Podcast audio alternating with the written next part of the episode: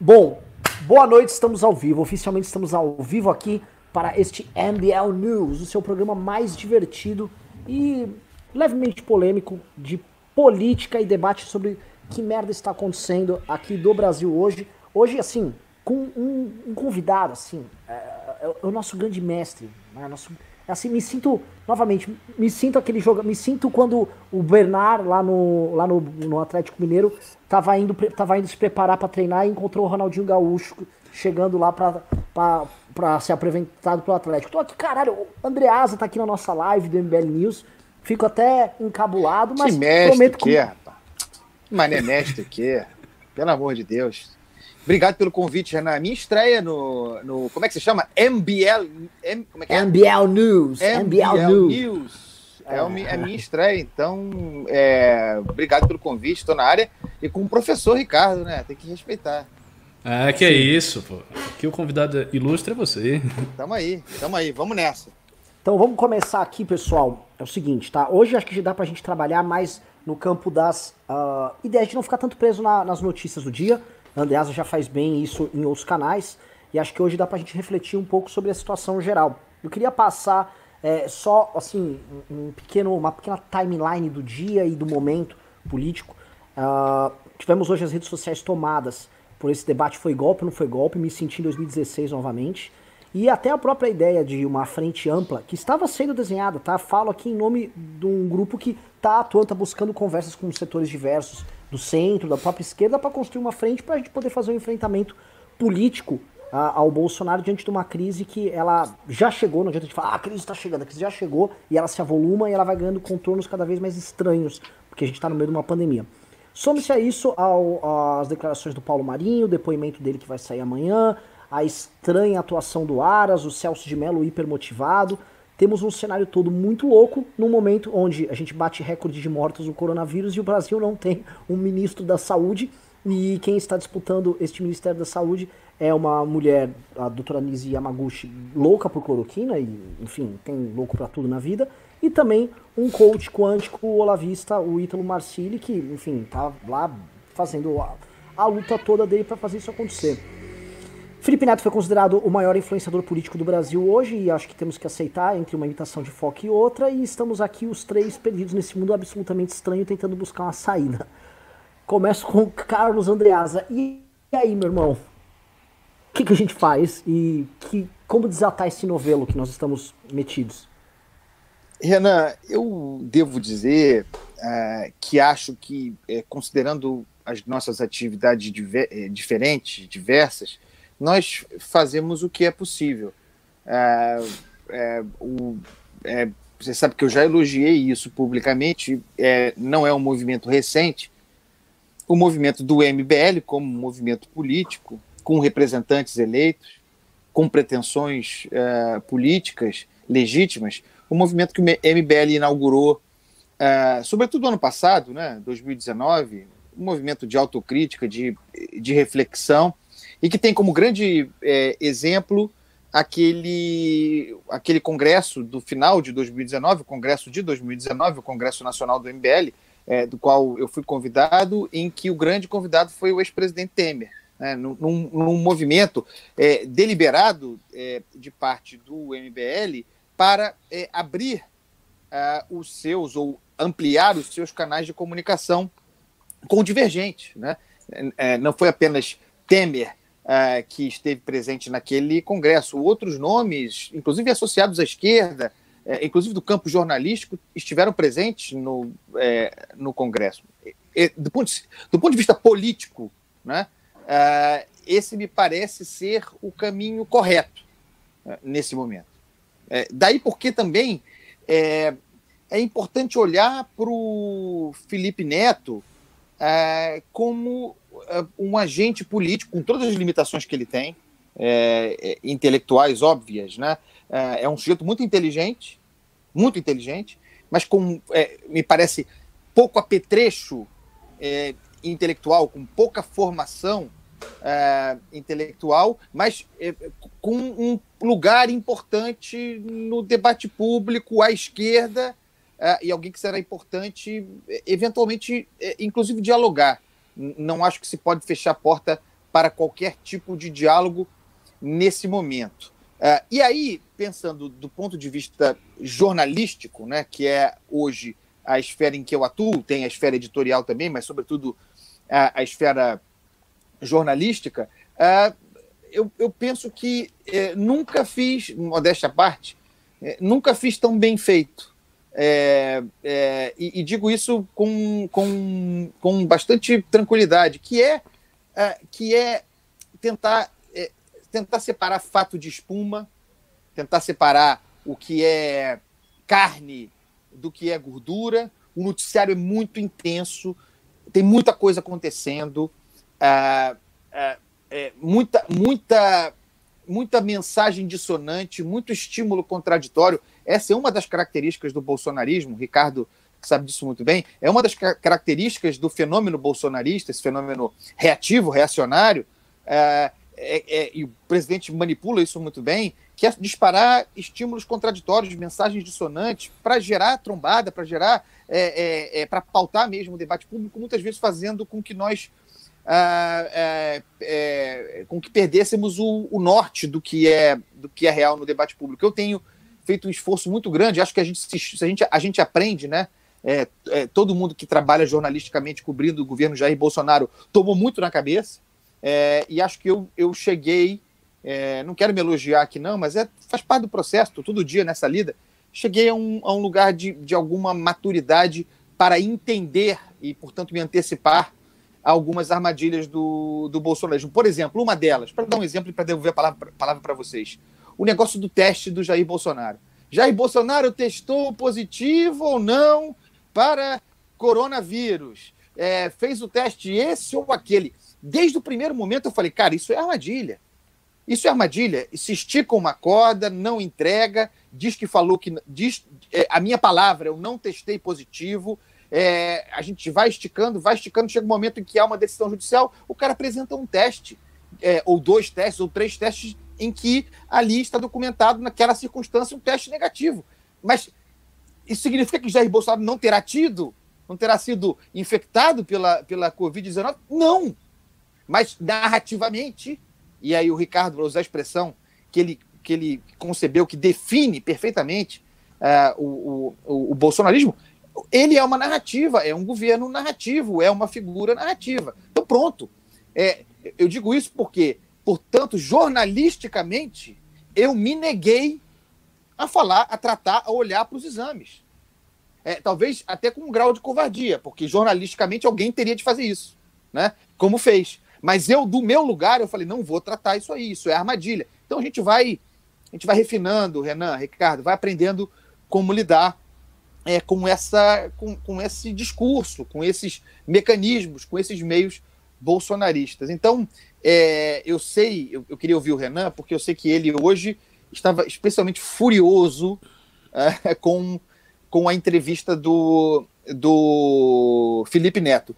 É, eu falei do Felipe Neto sobre a importância de dialogar, Renan, é, mas devo dizer que falo isso sem ter, para ser bastante franco aqui, ser bastante honesto com quem está nos assistindo, quase duas mil pessoas nesse momento, para dizer que eu não assisti à entrevista. Eu não vi a entrevista, eu estava, é, depois de um dia muito intenso, eu estava dedicado à família e, e, ao, e à cachaçinha. De modo que não vi, é, definitivamente. Então não sei o que foi dito ali. Não sei, segundo a tua avaliação, que pontes uh, o, o Felipe Neto teria dinamitado ou abalado com, com o seu discurso, sendo bastante franco aqui. É, com base no que eu sei, e que, e que é obrigatoriamente é, atividades anteriores a essa entrevista, é, eu, a gente precisa reconhecer que o Felipe Neto é, e, e, e eu, eu, me parece que seja alguém com pretensões político-eleitorais, é um player, um jogador importante nesse tabuleiro. E alguém, como é alguém, como é um outsider, Felipe Neto é um outsider. É, como é alguém que não tem, é um cara de esquerda, mas não tem filiação partidária, é, surfando é, essa onda, surfando um período aí é, em que ele não se filia a um partido, é alguém que pode amalgamar é, é, grupos de pressão, alianças, se transformar numa, num nome importante com vistas às ele a eleições futuras. Não digo que seria um candidato cabeça de chapa para uma eleição presidencial, não dá para falar sobre isso agora, mas que é alguém capaz de pautar, por exemplo, é, lideranças políticas tradicionais, como Ciro Gomes, como Marcelo Freixo, é, não tenho dúvida. E esses caras são espertos, eles têm antena ligada, eles perceberam que ontem, segundo eu vi a repercussão na internet, ontem terá acontecido alguma coisa importante para o movimento de esquerda no Brasil. Maravilhoso. Ô, Ricardo, me permite então eu só pegar a bola do que ele me devolveu aqui, aí eu te dou? Claro, faça então, o que quiser aí. Eu quero, aliás, ouvir a sua análise. Eu, eu acho o seguinte, o, o que eu fiquei realmente irado com o que aconteceu ontem é porque o nem tanto pelas falas, o Felipe Neto quando ele as falas dele que me incomodaram foram muito pontuais. A maior parte do programa foi dedicado à carreira profissional dele, né? Que ele tem muito a falar sobre a carreira profissional dele. Quando ele entra na questão, é, novamente, vamos já para a questão do impeachment e o tipo de posicionamento, o tipo de rotulagem que ele faz, a forma como ele rotulou o processo, o golpe, fascismo, não sei o que tal. Num momento que a gente está tá atuando hoje, a gente está tendo que dialogar com a esquerda e tem que dialogar mesmo. O fato de a gente discordar, termos posições diferentes, não nos obriga a ficarmos surdos uns para os outros. Esse é um dos problemas, inclusive, que geraram o próprio Bolsonaro. Mas o, o que aconteceu, não tanto pela fala, mas pelo apito do cachorro, né, o whistleblow que ele gerou, já no dia seguinte estava boa parte das redes sociais da esquerda, grande parte das redes sociais da esquerda, ecoando aquilo e voltando com a cantilena do golpe, voltando com o discurso revanchista e vindo com aquela conversa do tipo, é, o Bolsonaro arrependido vai ter que não sei o quê, trazendo rancores e trazendo, vamos dizer assim, uma velha luta deles, que eles perderam. Essa luta, não só na narrativa do golpe, que eu sei que eles não vão abandonar e nem adianta a gente ficar reclamando que eles vão abandonar, mas voltar com esta velha luta, voltar com esta com este apontar dedos para os outros, eles voltaram e justamente no momento onde pontes estavam sendo construídas, e eu falo aqui como alguém que conversa com parlamentares centro, esquerda, direita, as pontes estavam sendo feitas, as ideias de quais consensos nós podemos chegar para poder operar e trabalhar hoje com relação ao governo Bolsonaro. Isso atrapalhou muitas relações, porque isso caiu como uma bomba nos agentes políticos do campo da direita, que se viram novamente, epa, eu tô, eu tô aqui com uma espada aqui com o Bolsonaro e agora eu tô vendo outra aqui. Então eu não posso, eu, eu, eu, eu, tenho que ficar olhando para trás, vou tomar uma facada aqui ou ela vem pela frente? E foi essa sensação geral que foi percebida. Uh, conversei com vários agentes do campo da direita. E o fato de, de, ter havido uma reação organizada no campo dos influenciadores do campo da esquerda a essa tomada de posição do Felipe Neto, que não foi a, a demonstração de uma posição política original. Né? Quando ele agiu politicamente ali, quando ele falou politicamente, ele falou coisas antigas que nós já tínhamos ouvido falar na boca de outros agentes políticos, foi bem repetido, não veio nada de novo dele. Foi ele aderindo a uma agenda, uma espécie de pedágio que ele pagou para ao pagar, ok, eu tenho acesso a esse clube, eu sou um cara respeitado. Eu acho que ele pagou a entrada igual um cara que paga uma, uma, a joia lá, como é que chama, pra você entrar num clube como o Paulistano aqui em São Paulo, no Rio, a gente tem o Country Club também. Ele pagou ali o pedágio dele, entrou no clube e ele tá sendo bem quisto e, novamente, deu o, o deu, apertou o botãozinho para muita gente soltar um discurso muito ruim nesse momento, um discurso que gerou sectarismo, é um discurso sectário por essência, e que ao reviver esses monstros aí do passado, atrapalha o enfrentamento dos monstros do presente. Tá? Foi muito ruim. É, novamente, é, eu fui dormir ontem combatendo o Bolsonaro, acordei sendo chamado de fascista no meu WhatsApp, no, no Twitter, e outras vezes eu falei, ok, é assim que esses caras querem, querem operar, isso, isso dificulta muito o trabalho mais maduro. Aí passo a bola aqui pro Ricardo. É, para mim a coisa toda ela se configura de maneira muito clara e, e, e, muito assertiva, que é o seguinte. Eu já venho falando aqui no Embed News várias vezes repetir isso aí. A esquerda tem como horizonte a desconstrução da direita. E são três marcos que a direita tem. Um deles é um marco da nossa tragédia, que mostra a nossa incompetência, todos os problemas, que foi a eleição do Jair Bolsonaro. Então, esse é um marco negativo para a direita, mas que está no campo da direita indissoluvelmente e não tem como dizer, ah, não, Bolsonaro é outra coisa, ele é autoritário genericamente. Sim, ele é autoritário, ele é personalista, ele é incompetente, mas ele está dentro do campo da direita, ponto final. Então, assim, isso é um marco nosso. Então, a esquerda visa desconstruir isso isso vai ser fácil, já está sendo destruído. A gente está fazendo as melhores críticas, na realidade. É, a presença do Bolsonaro até 2022 é uma coisa que favorece a esquerda, porque eles têm a oportunidade de ver um presidente muito incompetente se derretendo, que está no campo do seu, né, que está no campo do adversário. Então isso é positivo. Ah, e existem dois outros marcos. O segundo marco em importância, eu diria que é a Operação Lava Jato e a prisão do Lula. Isso foi impactado pela Vaza Jato e foi impactado pela presença do Sérgio Moro no governo Bolsonaro. Ainda que ele tenha saído agora e tenha saído denunciando tudo isso, mas o fato é, dele ter ficado como ministro da Justiça durante tanto tempo, estar lá no governo e ter acontecido aquele vazamento, coloca a imagem pública da Lava Jato numa situação delicada. Ou seja, dá para defender a Lava Jato, dá para defender o seu legado, mas é preciso fazer certas ressalvas, é preciso entrar em certas considerações mais sofisticadas, mais sutis, e isso enfraquece o discurso de certa maneira. Isso fortalece o ataque da esquerda. E tem o outro marco, que é o, praticamente o marco fundador, que é o impeachment. Esse é o que está mais forte ainda. Mas ele não vai ficar no plano da ideia. Ele não vai deixar de ser atacado. A esquerda vai se voltar contra o impeachment, porque a esquerda fez isso e faz isso. Se vocês observarem a literatura que é produzida dentro das universidades sobre o impeachment, ela tem uma direção muito clara. A direção é dizer que o impeachment foi um golpe parlamentar. Isso é predominante naquilo que se escreve em ciências sociais e em história em qualquer universidade brasileira a respeito do impeachment. Então é assim que eles estão preparando a história, é assim que eles estão preparando a narrativa histórica que eles vão contar para os nossos filhos. Isto não foi abandonado e isso não vai ser abandonado. Então assim, quem imagina que esse fato ele não vai ser tratado novamente, está iludido. Isso vai voltar, isso será tratado sim. É claro que é, focalizar isso nesse momento tem algumas complexidades, como você falou. Primeiro, uh, isso gera uma divergência no campo antibolsonarista, porque afasta a direita antibolsonarista, que não quer ser considerada golpista, obviamente, mas é um cálculo que a esquerda pode fazer da seguinte forma: olha, se a direita antibolsonarista se afastar, se não tiver impeachment, o máximo que a gente sofre é ter um presidente de direita que é um incompetente até 2022 e poder disputar a eleição com ele. Ou seja, não é um cenário terrível. Por outro lado, se a esquerda abandona definitivamente a narrativa do golpe, ela perde um marco histórico que para ela é muito importante. Então, eu acho que nesse jogo faz sentido voltar aos poucos a tocar no impeachment.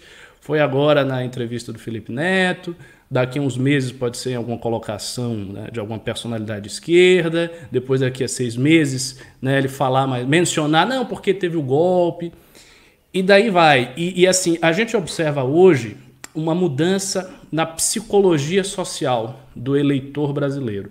As pessoas estão perdendo um pouco a, a intensidade do sentimento antipetista e substituindo essa intensidade pela intensidade do sentimento antibolsonarista. Porque, afinal de contas, Bolsonaro está no governo, Bolsonaro é um presidente muito incompetente, muito ruim, as pessoas não querem isso. E com esse deslocamento de sensibilidade, o antipetismo vai diminuindo. Prova disso é que uma vez você falou aqui, você perguntou quem é que votaria se fosse o Lula ou Bolsonaro. E um bocado de gente disse, não, votaria no Lula. As pessoas disseram aqui no chat do MBL News que votariam no Lula. Elas não disseram que iam anular o voto. Porque elas poderiam ter se evadido desse dilema. De, não, não, não voto de jeito nenhum, eu anulo o voto. Não, elas disseram, não, voto no PT. Pelo menos o PT não era tão absurdo quanto o Bolsonaro. Enfim, entra-se nesse tipo de consideração. Então, o perigo assim está dado. Eu acho que a saída para esse dilema é dupla, tem dois caminhos. Primeiro é retomar, volto a dizer um negócio que eu já tenho repetido várias vezes, retomar todas as pautas do bolsonarismo, não existe nenhuma pauta liberal ou conservadora que seja propriedade de Olavo de Carvalho ou de Bolsonaro. Absolutamente nenhuma. Né? Do aborto, pela questão gay, pela questão das liberdades civis, do jornalismo, todas as pautas que se puder imaginar, nenhuma delas é propriedade de Bolsonaro ou do Olavo de Carvalho, até porque são pautas que transcendem a pessoa de XYZ.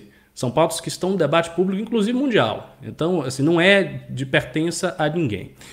E o segundo ponto é, pegar o noticiário dos governadores, dos políticos de esquerda ou dessa oligarquia que se associa tantas vezes com a esquerda e tornar isso pauta nacional, ainda que não seja pauta nacional. Porque a pauta nacional, obviamente, são os desacertos do governo Bolsonaro. Mas a gente pode, através da força que o MBL tem e, e que, a, que a direita antibolsonarista tem, pegar esse noticiário e empurrá-lo para o debate nacional para fazer com que as pessoas se relembrem de que existe um partido que é o Partido dos Trabalhadores e ele é um partido corrupto e continua sendo corrupto e continua dando problemas. E nos lugares onde ele governa, há problemas. Então as pessoas precisam ficar com isso na mente, porque do contrário, elas vão só olhar os desacertos do Bolsonaro, se tornarão antibolsonaristas, esquecerão o antipetismo e aí a direita, mesmo antibolsonarista, que é calcada num certo sentimento antipetista, perderá o seu engajamento, perderá a sua força. O Renan, é, Ricardo, é, o Ricardo falou, descreveu um, um cenário aí é, que é desesperador, porque configura uma espécie de tabuleiro engessado. É, se é, você perguntar, é, talvez a pessoa não responda abertamente, mas se, se, num exame interior, se você perguntar para um, um esquerdista, né, alguém é, é, lulopetista, chamemos assim, que ainda é a corrente majoritária, é é, não se pode pensar que o Lula, é, que muito dificilmente será o candidato em 2022, inclusive por motivo de idade, mas ele não pode, formalmente, legalmente, ele não pode. É, mas não se pode pensar que o Lula não será influente em 2022, ele será.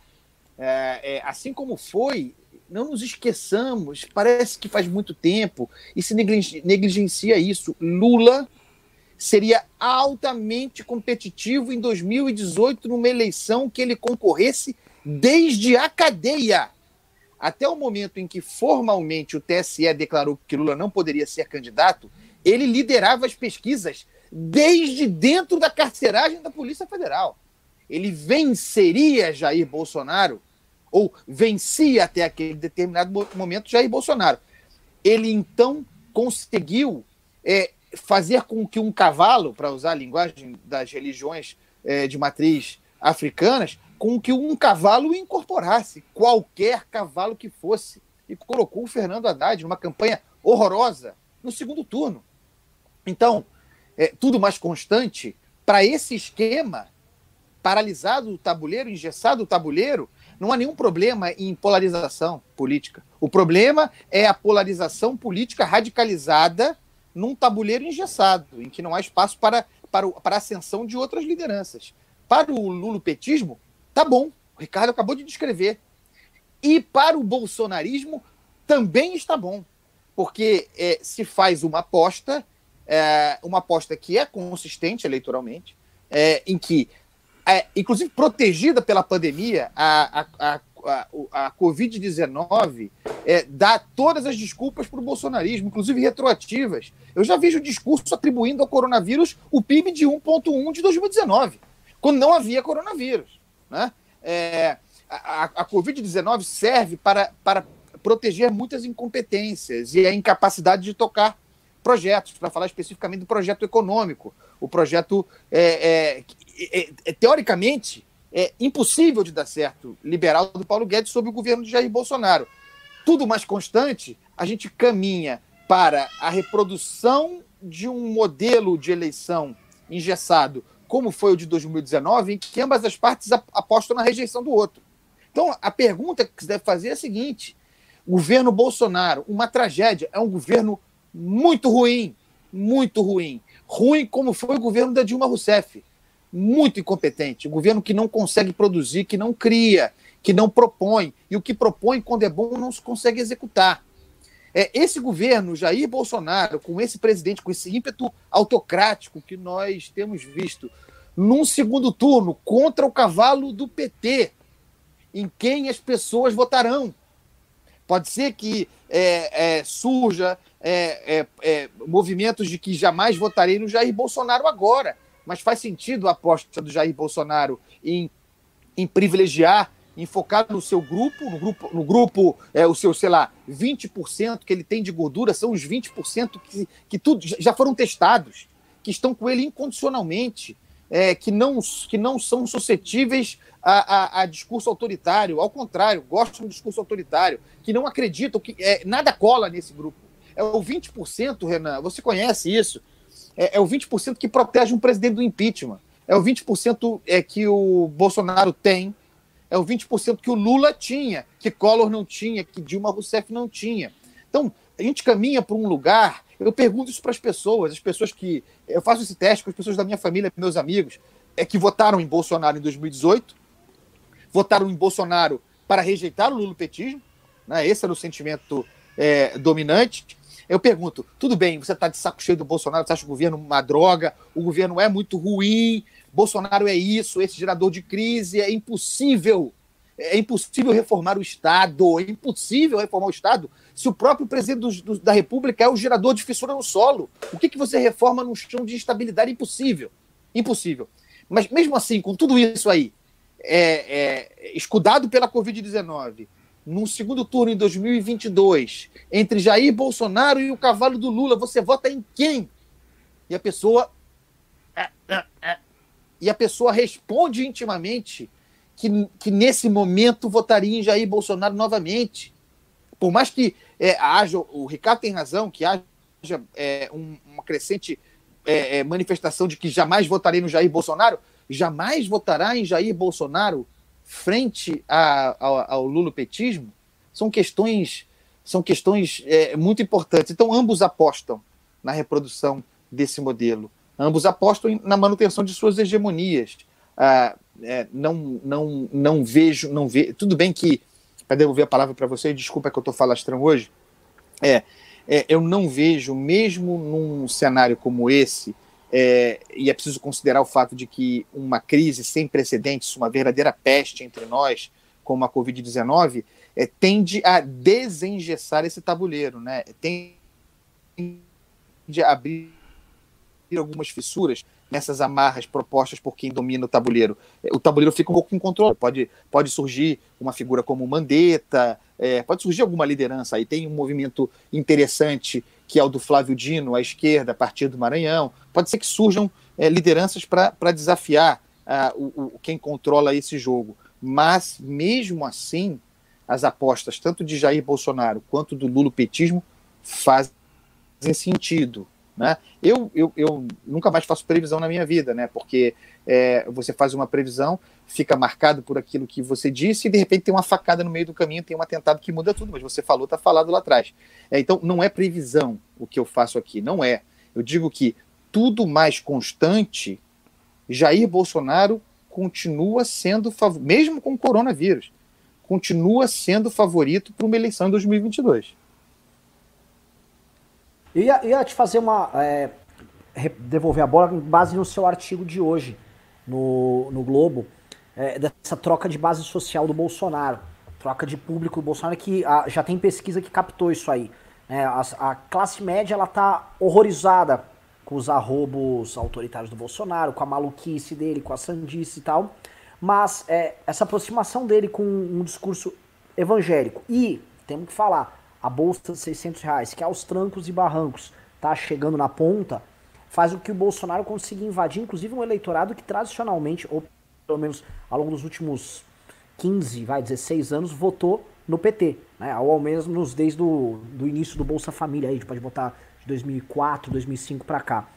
Aí eu vou devolver para vocês, para vocês uh, lerem baseado nessa, no, nisso que você colocou. Você acha que esse tipo de base social que o Bolsonaro quer construir, esses 20% dele, né? Ou 30, vai, sendo um pouco mais otimista no caso do Bolsonaro. Porque eu, eu acho, o número é 20, a meu ver, e esses 10% dele é flutuante, é um 10% de classe média que eu acho que está no momento de troca. E eu não sei o que, que vai significar essa troca aqui. Como é que ela vai operar e tal. De fato, muita gente que estava na anticorrupção, vamos limpar isso aí. Não, eu vou. Essa turma, ok, ok, eu tô. Eu vou ter na moeda, tá? Eu tava viajando e tal. É, essa turma realmente tá abandonando ele tá dando tchau, tchau para ele. Como vocês Renan, essa troca e como isso vai operar? Deixa eu só dar uma pincelada sobre. Desculpa, Ricardo, para te dar passar a palavra. Só uma pincelada sobre isso de que eu tratei no meu artigo. Tem sido a matéria do meu artigo há, há mais de mês. Né? A, a percepção de que, o Bolson, de que Bolsonaro estaria mudando de pele é, largando a carcaça narrativa meramente eleitoral é, que o elegeu, né, e que tem o pilar lavajatista muito importante, e tem o pilar também, é, que é uma farsa tremenda, o pilar liberal é, na economia, né? não é liberal na política, mas liberal na economia. A, a, trocando de pele, deixando essa carcaça, inclusive é, num processo que, que é acelerado pela janela de oportunidade que a Covid-19 abre, né? desarruma, gera uma espécie de caos, abre uma janela. É, e, e, e, essa mudança, para mim, muito importante de base social, que é a mudança que, em última instância, torna Paulo Guedes e aquilo que ele representa prescindível, descartável, pro, antes do que eu imaginava que seria, uh, é, para o esquema uh, bolsonarista. Uh, o cálculo que, e, e, como você disse, isso tem base em pesquisas, né? As pesquisas começam a aparecer e, e, não se pode esquecer que, que, o bolsonarismo é, é, uma, é uma espécie de que eu chamo de girassol publicitário, né? Ele se orienta, é, ele se orienta pelo sol, é, que é o calor, o pulso das redes. Ele sacou e fez um cálculo e uma aposta, uma aposta ousada, mas que faz sentido, é, que poderia queimar a gordura lavajatista é, que compõe esses 10% flutuantes a que você fez referência, para integrar os 30 que ele tem hoje, os 20 são, os 20 são dele, é, dele, ponto. Uh, esses 10 flutuantes, ele poderia abrir mão dessa gordura lavajatista e, e também uma gordura que se irritou muito com o processo é, de paralisia do Ministério da Saúde, que é o processo que culminou na saída do Mandetta e também agora na saída do, do Nelson Tais. Esse, esse, período todo significa, em meio a uma pandemia, o Ministério da Saúde parado, e as pessoas percebem isso. Né? É, o, o cálculo bolsonarista de que seria possível abrir mão uh, dessa, dessa base classe média é, em troca de, um, de uma adesão das camadas das classes populares, dos pobres brasileiros, né? Inclusive do Nordeste. As pesquisas mostram isso. Primeiro fator, é, o discurso de Jair Bolsonaro em defesa da economia, né? aquela oposição populista, saúde pública, saúde econômica. Saúde econômica sendo essa economia popular, falando para o autônomo, falando para a manicure, falando para o motorista de táxi, para o motorista de Uber. Essa, essa, essa manifestação de Jair Bolsonaro para um grupo de pessoas a, a, a qual ele jamais olhou na, na sua vida, é, foi captado positivamente por essas pessoas, num primeiro momento. E logo em seguida vem o auxílio emergencial de 600 reais, é, que eu apelidei de Bolsa Jair, que é a âncora é, dessa mudança de base social. Isso é muito importante, é, o que está acontecendo agora. É, ele percebeu que, ao oferecer para a sociedade é, um, uma, um, um, auxílio emergencial por três meses, é, fez surgir para mapeamento do Estado milhões e milhões de pessoas que inexistiam formalmente. Uma inexistência formal que significa a chance de transformar essas pessoas em existência formal e também em milhões de títulos de eleitor. Vejam a, a, a, carga eleitoral que tem aí nessa mudança de base social. O Lula já fez isso no passado, a seu modo, e de maneira mais orgânica, quando acuado, com o Bolsa Família. Mas o Bolsa Jair é muito maior, ele incorpora o Bolsa Família amplia a base de pessoas beneficiadas. É um mapeamento eleitoral sem precedente na história na mão deste governo. Então alguém pode dizer, não é sustentável fiscalmente. Não é. Mas o teto de gastos está na ordem do dia para ser derrubado.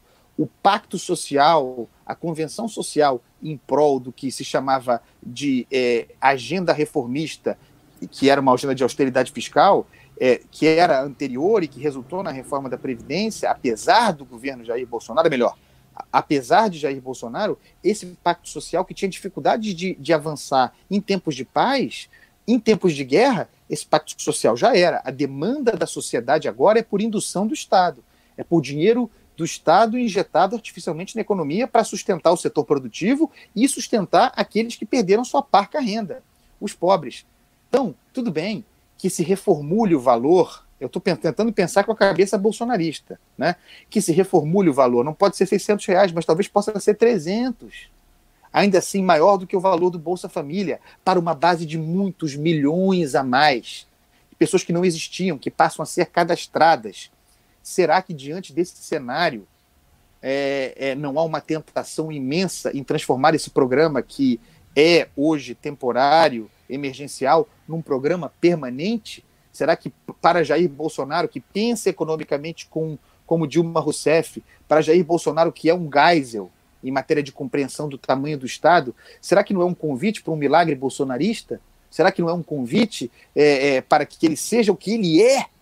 E nesse, nesse lugar, nesse ambiente, não há lugar para o Paulo Guedes. O Paulo Guedes pode até ficar, pode até ir ficando. Bolsonaro não pode abrir mão do Paulo Guedes agora, já perdeu o Moro, tem uma capa narrativa aí, mas é questão de tempo. E é possível, é possível ficar com o Paulo Guedes deixando o Paulo Guedes. Né? Nós temos visto isso. Vejam, é, é, pessoal, desculpa, vou devolver a palavra agora para vocês. Vejam o caso do auxílio emergencial aos estados e a contrapartida pedida pelo Paulo Guedes, aquela para que houvesse congelamento de salário, de aumento de salário até 2021. Isso foi avanço, isso avançou no parlamento com apoio do presidente Guedes, estelou, o presidente disse que ia vetar. Até agora não vetou está passando, desculpa a expressão, está, não vou falar, está acariciando o DRR do seu ministro, do seu ministro da Fazenda, enquanto os governos estaduais aumentam os salários do funcionalismo. E, e o Guedes não se manifesta a esse respeito. É, é, é, é quase como se houvesse um acordo tácito de permanência esvaziada. Né? É, é, é essa análise que eu faço nesse momento. E desculpe que eu falei demais mas você sabe que o micro, eu sou prolixo, o microfone aberto é um perigo. Me perdoe aí, Ricardo. Te passo não, a palavra. Nós dois. Só te falando, ó. Não, a análise foi maravilhosa. Você tá adorando, tô vendo os comentários, a análise incrível e traz, assim, vários elementos novos pra gente trabalhar aqui. Eu vou querer, inclusive, vai o Ricardo, vou devolver a bola já pro Ricardo, mas depois eu tenho coisas para colocar disso.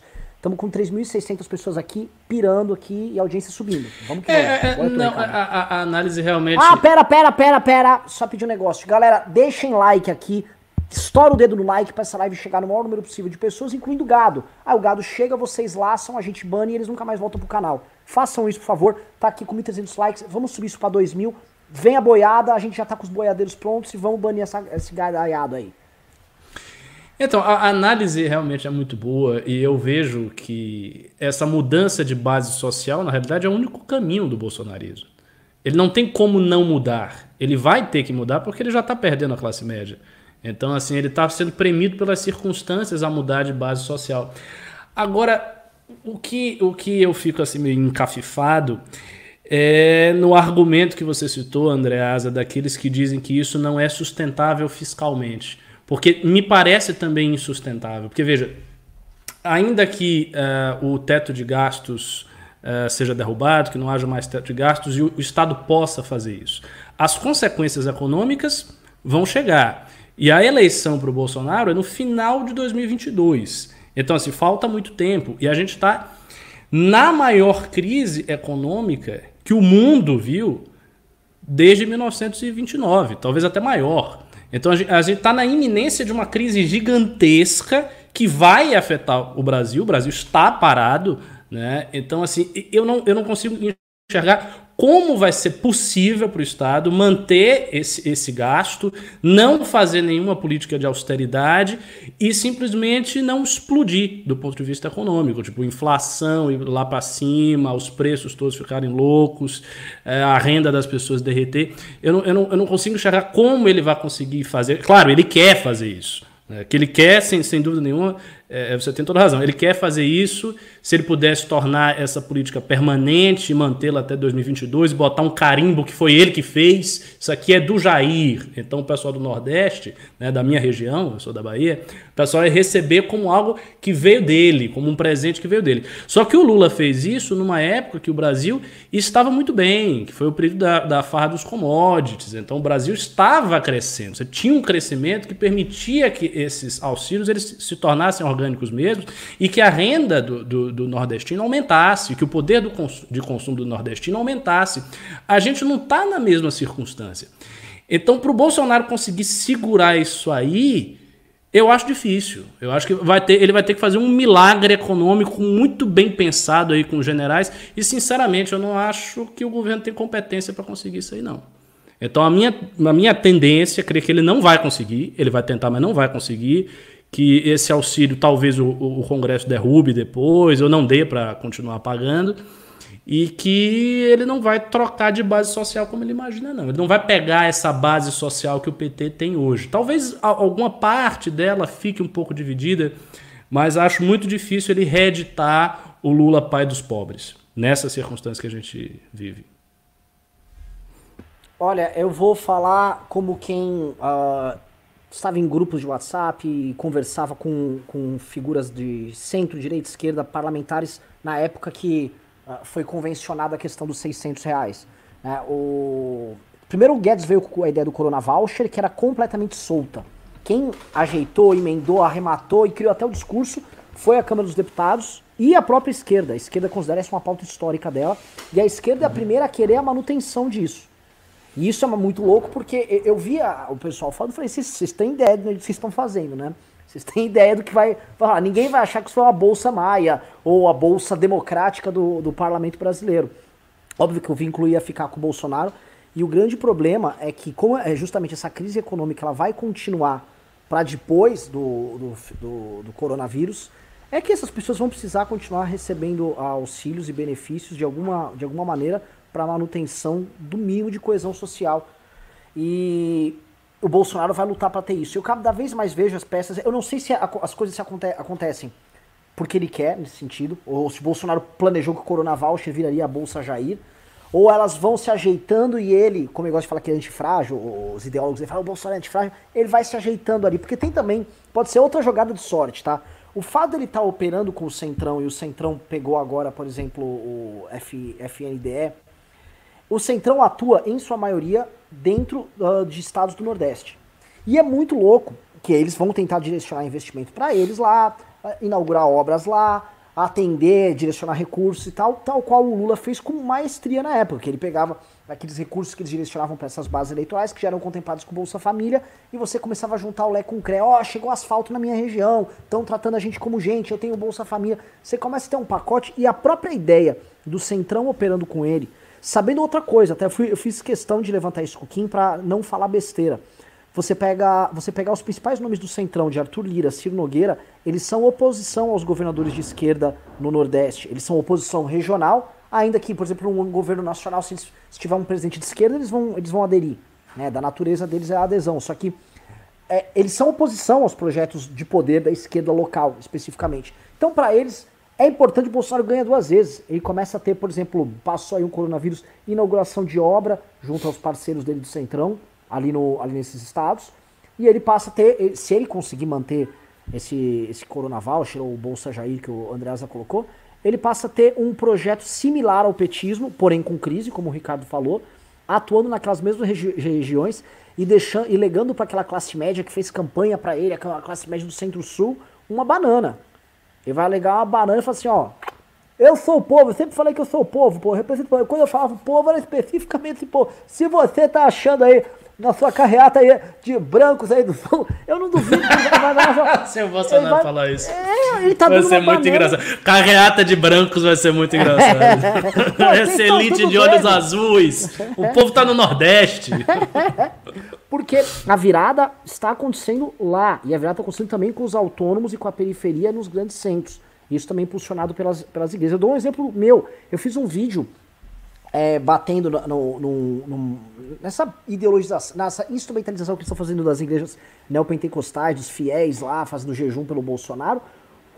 Quantidade de pastor neopentecostal grande, inclusive deputados que me ligaram, vieram até dizer, Renan, porra, os caras estão ali operando e trabalhando funcionando num, num reloginho. Então, assim, existem certos pressupostos do Bolsonaro que, em meio ao caos, estão operando, estão fechadinhos e estão seguindo na linha ali com ele.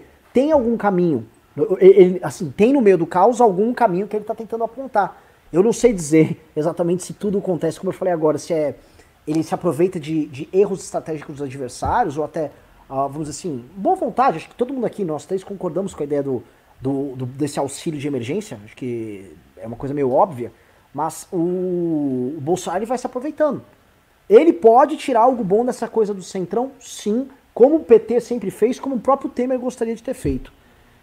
O que, que vocês acham? Renan, tem uma tem uma, uma conversa dentro do Ministério da Economia, de gente grande dentro do Ministério da Economia, com quem eu converso, que é, é, é sacaneia o Rodrigo Maia, é, que é, nessa discussão do Bolsa Jair, né, do, que se, do que se configuraria Bolsa Jair, tentou trucar aumentando o valor né, é, contra aquele inicialmente proposto pelo, pelo Paulo Guedes né, e, e buscou para si a paternidade é, do valor, é, 200, depois foi para 500, depois para 600. É, no final das contas, essa jogada toda é, é, deu de presente para o governo Bolsonaro, com o ônus da iniciativa fiscal né, do parlamento, a esse, esse Bolsa Jair. Os caras consideram, pô, o Rodrigo Maia queria trucar a gente e nos deu um presente, porque o ônus da irresponsabilidade fiscal fica com o parlamento, para quem atribui. Eu digo, olha, nós propusemos isso, os caras aprovaram isso. E no final das contas, o pai é quem paga, né? Quem paga a conta, quem faz o dinheiro chegar na ponta, quem torna isso operacional é o governo federal. E aí acende, a gente tem que falar em nome, né? É, o Paulo Guedes está muito prestigiado pelo Jair Bolsonaro. Não é um bom sinal. Né? É bom a gente olhar os nomes que ascendem aí no novo arranjo econômico. São nomes como Pedro Guimarães, presidente da Caixa, muito próximo de Jair Bolsonaro, faz um discurso bolsonarista é, é, para conquistar o chefe. Seria o grande nome aí nesse. E é um cara do mercado financeiro. Né? Acende, obviamente, o Tarciso de Freitas, muito é, muito importante, o tocador de obras, né? o, o, sujeito da infraestrutura, é o, que, é o que faz as entregas esperadas pelos militares. Né? O Brasil Grande, sendo ele próprio Tarcísio alguém de origem militar, e o Rogério Marinho. O, o Rogério Marinho, é, cuja saída do Ministério da Economia foi subestimada politicamente pelas pessoas. O Rogério Marinho era o operador político do Paulo Guedes. O Rogério Marinho era a Casa Civil informal do governo Bolsonaro.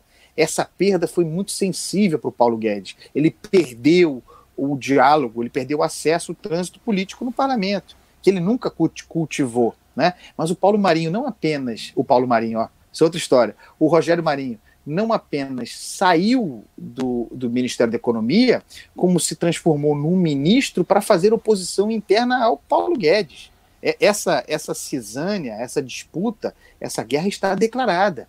E o Rogério Marinho, vejam, não estou criminalizando a atividade, não. Rogério Marinho é um cara correto, excepcional parlamentar, fez um trabalho muito importante na reforma uh, trabalhista. Não tem um ai para falar do sujeito, me parece alguém correto. Mas o Paulo Marinho é o agente da aproximação do Centrão.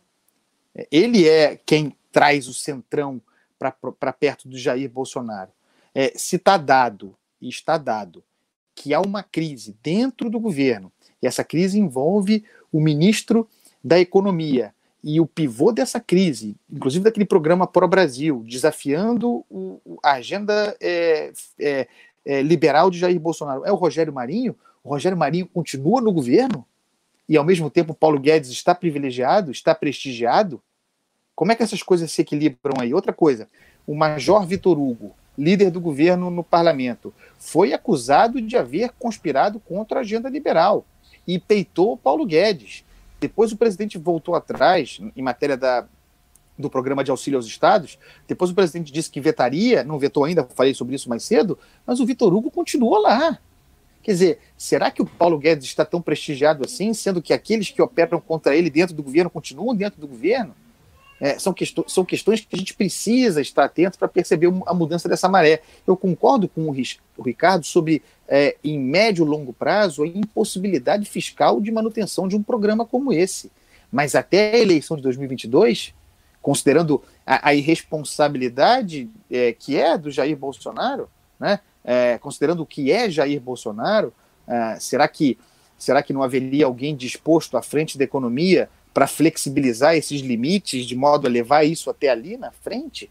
É, é, é, é e outra coisa, as pessoas falam aí é, em, em, reformas do Estado, na volta das reformas do Estado. Eu, eu sou muito cético, muito descrente a esse respeito, tá? Eu acho que não dá, a maré virou, já era difícil antes. A maré virou. É, mas ainda que se tentasse ensaiar uma reforma é, para controlar a derrama fiscal, algum, alguma, algum controle que poderia ser parecido com a reforma administrativa. Diante da perspectiva, precisando botar dinheiro, precisando ter dinheiro para justificar, precisando gerar dinheiro, ter dinheiro para justificar a gastança, né? O, o, que se faria? Uma espécie de reforma administrativa ou uma nova CPMF? O que, que vocês acham? E posso falar, é óbvio que o Bolsonaro, nessa nova linha, é, o Kim, a gente fez uma live com o Kim, o Kim comentando sobre isso. O, a última coisa, ainda mais a gente pensar em 2020, que seria já ridículo, mas a última coisa que alguém que tem como parceiro o Ciro Nogueira vai querer fazer é reforma administrativa. Eles não querem arrumar essa, essa dor de cabeça, eles não querem isso pra cabeça deles, eles não querem problema. Ô, Renan, ô, Renan desculpa, a, a crise, a, a disputa, a primeira, a primeira divergência grave entre Paulo Guedes e Jair Bolsonaro foi em função da reforma administrativa, ainda em novembro, pré-Covid, pré-Covid-19. O presidente da República não quis mandar o projeto.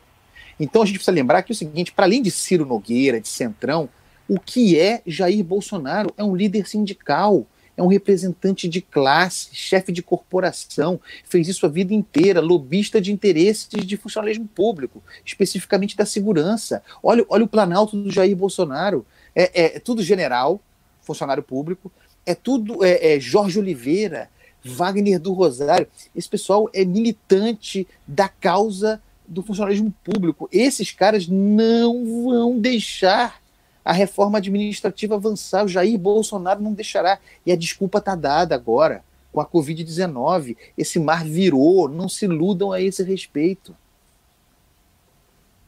Ricardo? Não, não, concordo sim. É, eu, enfim, tem que ver realmente se ele vai. Se, se ele conseguir é, empurrar isso até 2022, aí a gente vai ter um problema muito sério. O que dá para fazer Aí isso dá para fazer, dá para atuar nesse sentido. É expor a contradição de você ter um auxílio que se torna política permanente do Estado brasileiro sem a contraparte da austeridade. E daí exercer uma pressão por parte da direita antibolsonarista no governo, capturando mais ainda desse público de classe média que vai ver essa contradição. Mas isso não necessariamente inviabiliza o, o, o, o, processo eleitoral dele em 2022. Mas isso faz com que a gente se fortaleça com o público que vai perceber essa contradição. Que é a contradição de manter esse auxílio como política permanente e de não fazer o trabalho de austeridade. Isso dá para fazer. E aí vai depender de uma campanha nossa. A gente, a gente vai ter que levantar essa campanha depois da epidemia. É, a questão toda é que assim, acho que o Brasil vai estar tão em frangalhos depois da epidemia que todo mundo vai começar a ver o Estado como um agente necessário para a retomada do crescimento econômico. Eu acho que esse debate já está começando a acontecer agora. Né? E o problema do, do Paulo Guedes ter virado uma espécie de mágico de um truque só, corta, corta, corta, corta, corta, corta, corta, é que ele já foi, inclusive, alijado dessa discussão. O Paulo Guedes virou um animador de torcida no mercado financeiro. Ele fica andando com o pompom lá na Faria Lima. Ei, eu vou privatizar o um negócio, hein? Todo mundo. Ah! Fica todo mundo. Legal, Paulo, vambora! Só que já o truque já tá muito repetido. Eu juro, assim, eu, eu tava fazendo essa piada já há duas semanas e eu me deparo semana passada com o Paulo Guedes falando que ia privatizar o Banco do Brasil. Alguém aqui tem. eu tô tão. É, é, é, tão, é igual eu falar, meu, Gisele Bündchen tá lá, largando o jogador lá, vai sair comigo amanhã. Eu tô falando sério. É amanhã, ela tá saindo comigo. É a mesma coisa. O cara tá já vendendo umas ilusões assim pra galera e ainda tem quem compre, né? Obviamente cada vez mais diminuto o número de pessoas que ainda compram, mas acho que o, o ficou cada vez mais claro que o, o, Paulo Guedes é um personagem alegórico ali, é um ministro narrativo para agradar ainda, a meu ver, setores da classe média. Eu não, sim, eu não, sim. eu não consigo ver ainda né, é, uma resposta política de nenhum novo agente que venha, querer, venha se dispor a participar do debate, dessa discussão sobre sucessão em 22, que tenha uma resposta para isso. Está todo mundo ainda é, totalmente imobilizado. Obviamente tem a questão do Covid, mas a, a quem está se propondo como alternativa, está se propondo como alternativa a ah, os de, o Bolsonaro não tem empatia, o Bolsonaro é um ser humano ruim e tal. Mas essas respostas aqui, a, dá, por exemplo, para esse eleitorado de classe média, para essa questão econômica, para o Brasil pós-Covid, ninguém está sequer pensando. E para o Bolsonaro é uma grande vantagem, porque ele justamente não quer que ninguém pense. Ele quer indo com aquela coisa instintiva, natural no flow dele lá. Vai e tal. E pegando, e acho que é, é, é importante essa, essa, coisa que o Andresa colocou, o espírito natural dele é o espírito que o Estado é um indutor, que o Estado é um agente, que é um espírito de sindicalista do, do funcionalismo público. e que vem, assim, a cara do governo é cada vez mais essa cara. O fato da própria articulação política está sendo feita por generais. Teve um hum. dia desses um artigo do Reinaldo Azevedo muito bom tratando disso, né? Da, acho que foi o Braga Neto, não sei se foi o Ramos ou o Braga Neto, falou: Ó, oh, eu vou ter reunião agora, toda semana, com vocês parlamentares, assim, assim, assim. Quem esse cara Estamos, estamos em 1973, né? O cara já. Não, não, como assim? O que, que, que, que, que, que tá rolando aqui? Que é a, a, a, lógica própria deles, tipo, vou começar a impor o nosso planejamento central feito aqui no executivo, vamos conversar com vocês aí no legislativo, e o jogo que segue. Eu tô bem. É, é, eu tô vendo isso, isso acontecendo de uma maneira muito estranha, porque esse planejamento central, né, e essa lógica do tipo, o governo central vai botar ordem na casa e vai se impor, ele não funciona no Covid. Né? Eu imaginava, tá? Eu que sempre preocupado com o projeto de poder do Bolsonaro, que o Bolsonaro poderia tentar brilhar, como diversos presidentes e líderes políticos do mundo inteiro brilharam, vindo com um planejamento central e uma organização de guerra no enfrentamento do coronavírus, onde ali ele despontasse como líder, utilizando esse, esse todo o aparato burocrático do exército, em especial. Poderia. Poderia dar um showzinho. Igual eu imaginava, eu, André, eu juro pra você, eu imaginava que o Bolsonaro ia ser o seguinte presidente. Ele ia botar um articulador político ali pra, tocar o Congresso. Ó, que idiota, assim, eu fico até, até com vergonha de estar falando essas coisas aqui. E queria ficar andando de helicóptero, sei lá, na, lá na Rocinha. Ó, oh, vagabundo ali, vamos pegar, vai ter operação, vamos pegar. Acabou a vagabundagem aqui. Eu achava que ele ia ficar dando showzinhos, né? Andando de helicóptero, showzinho pra lá e pra cá. Vou, vou inaugurar a obra, é! Ó, ia fazer essa coisa meio, meio, meio bizarra que ele faz ainda hoje, mas ligado a algum tipo de entrega, algum tipo de causa. Né? E queria usar essa burocracia para. Não! Ele não só usou, como agora no coronavírus ele não está usando e ele está virando a burocracia como um fim em si mesmo. Ele está defendendo a burocracia porque é importante ele permanecer com a burocracia, ao mesmo tempo que ele só se mantém ali, novamente, com aquele discurso, aquilo que a gente discutiu na nossa outra live. Né? É tudo muito estranho, velho. Assim, é uma, é uma parada assim, a gente tá, a gente tá discutindo aqui, né? E, pô, você, você fala na Band, você escreve, todo mundo aqui fica analisando, mas isso é um fenômeno muito bizarro. É um fenômeno que é, não adianta a gente vir comparar com Trump, a gente comparar com outros fenômenos similares. Não são similares, são fenômenos que você tem no máximo um ou outro elemento. O, o, o Ricardo comentou hoje também, quando fala, ah, o fascismo, o Bolsonaro é fascista. Não é fascista, cara, é uma parada muito nossa, uma parada muito estranha. É, é eu, eu, acho essa classificação de fascismo bem frouxa, porque para mim ela se apoia em analogias, entendeu? Ah, Bolsonaro é personalista, ele tem militância, uh, ele não respeita as instituições, ok, mas isso não é suficiente para classificar um político ou um regime de fascista. Quer dizer, qual é a adesão dele a, sei lá, a economia corporativista? Qual é a concepção dele de sindicato? Não encaixa bem. É, é uma coisa meio, meio frouxa. Agora, a respeito da posição dele do, em relação ao Covid, o que acontece também? O Bolsonaro segue muito a linha dos Olavetes. Ele segue muito esta linha. Né? E qualquer coisa que tenha um consenso internacional, esses caras são contra. É meio que uma reatividade. Deu um consenso. A ONU falou, a OMS falou. Não, não, não, não, peraí, peraí, não é bem assim. Tem uma outra teoria muito obscura aqui, que é tudo uma grande manipulação social, e é segundo essa teoria.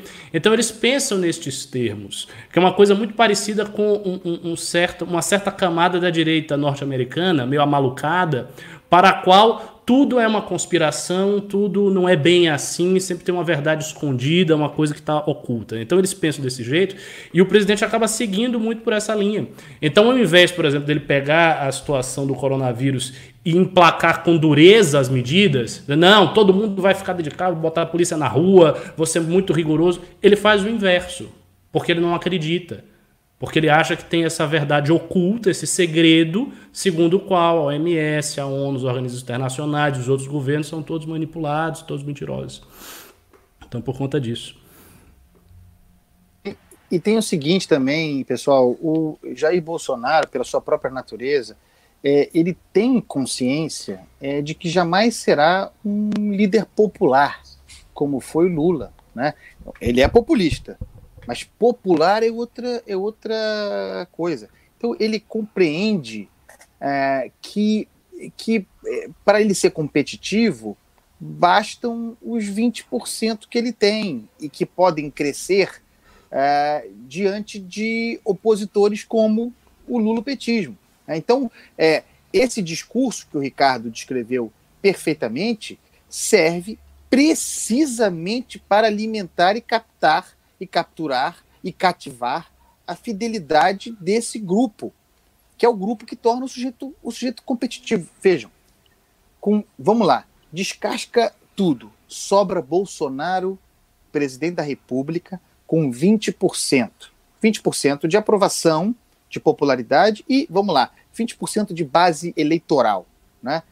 Com a caneta da presidência da República disputando uma reeleição, é uma segundo posição turno. competitiva muito forte. Ah. Garante o cara, garante o sujeito no segundo turno. No Brasil, ah. nunca um presidente perdeu a reeleição. Até Dilma Rousseff se reelegeu.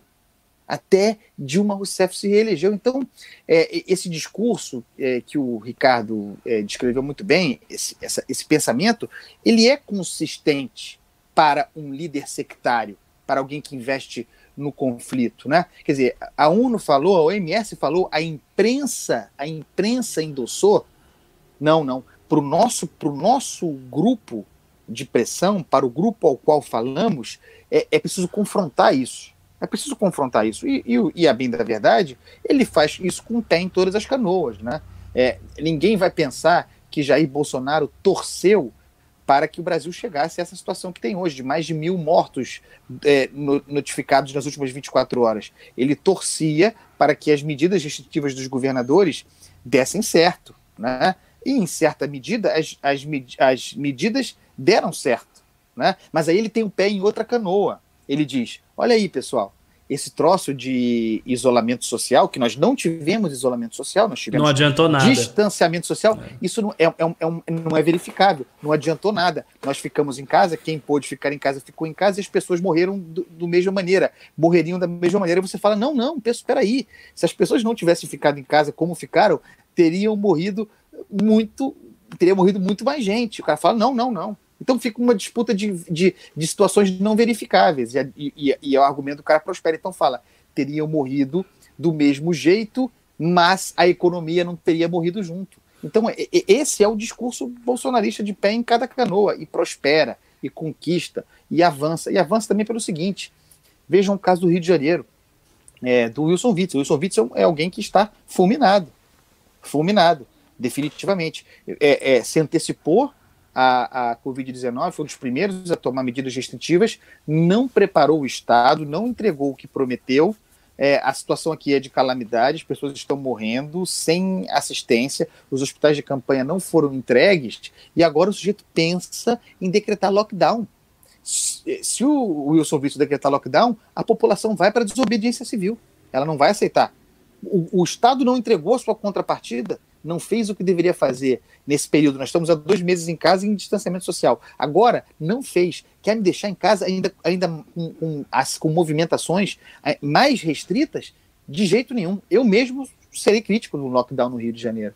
Então, vejam como também a incompetência dos outros, incompetência não, contato com a realidade, né, a gestão da realidade, é, joga narrativamente favoravelmente a, a Jair Bolsonaro. Então, é, é, é, é, muito, é muito complicado, é muito difícil lidar com isso. É ensaboado. É um troço ensaboado, é difícil mesmo. É narrativa, é texto. E é texto, né, Renan?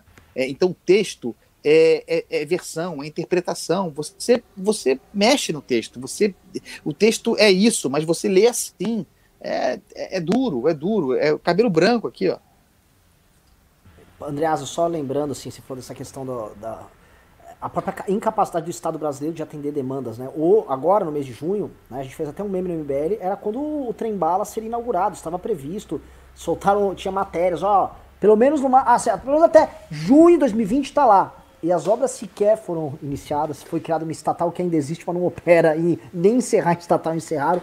É, imaginar que a gente ia conseguir em diversos estados atender a contento a, a demanda. São Paulo, por exemplo, conseguiu fazer esse de campanha, a gente já está para mais de 95% de ocupação e a gente vai começar a ter agora, vamos dizer assim, o, o, colapso, né? Quando mesmo com os hospitais de campanha você não vai ter mais leito e aí as mortes vão se avolumar. E o que mais assusta, hoje o número foi de 1.100 mortes, né? Número já de primeiro mundo, vai, de mortes, um número assustador. Estamos agora já rivalizando com os Estados Unidos e nós ainda nem colapsamos.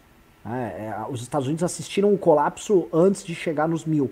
Nós estamos com 1.100 antes do colapso né, nos grandes centros. Então, a coisa será bem assustadora. E assim a gente já pode falar uma coisa que é extremamente triste, que é uma coisa que vai nos penalizar bastante, que é o Brasil uh, não tem a menor perspectiva de solução do problema do coronavírus hoje e aparentemente nós vamos ficar mais tempo que os demais países sofrendo com isso. A Itália já está trabalhando na ordem de cento e tantas mortes, a Espanha já baixou do número de 100 mortes diárias e o Brasil agora chegou aí.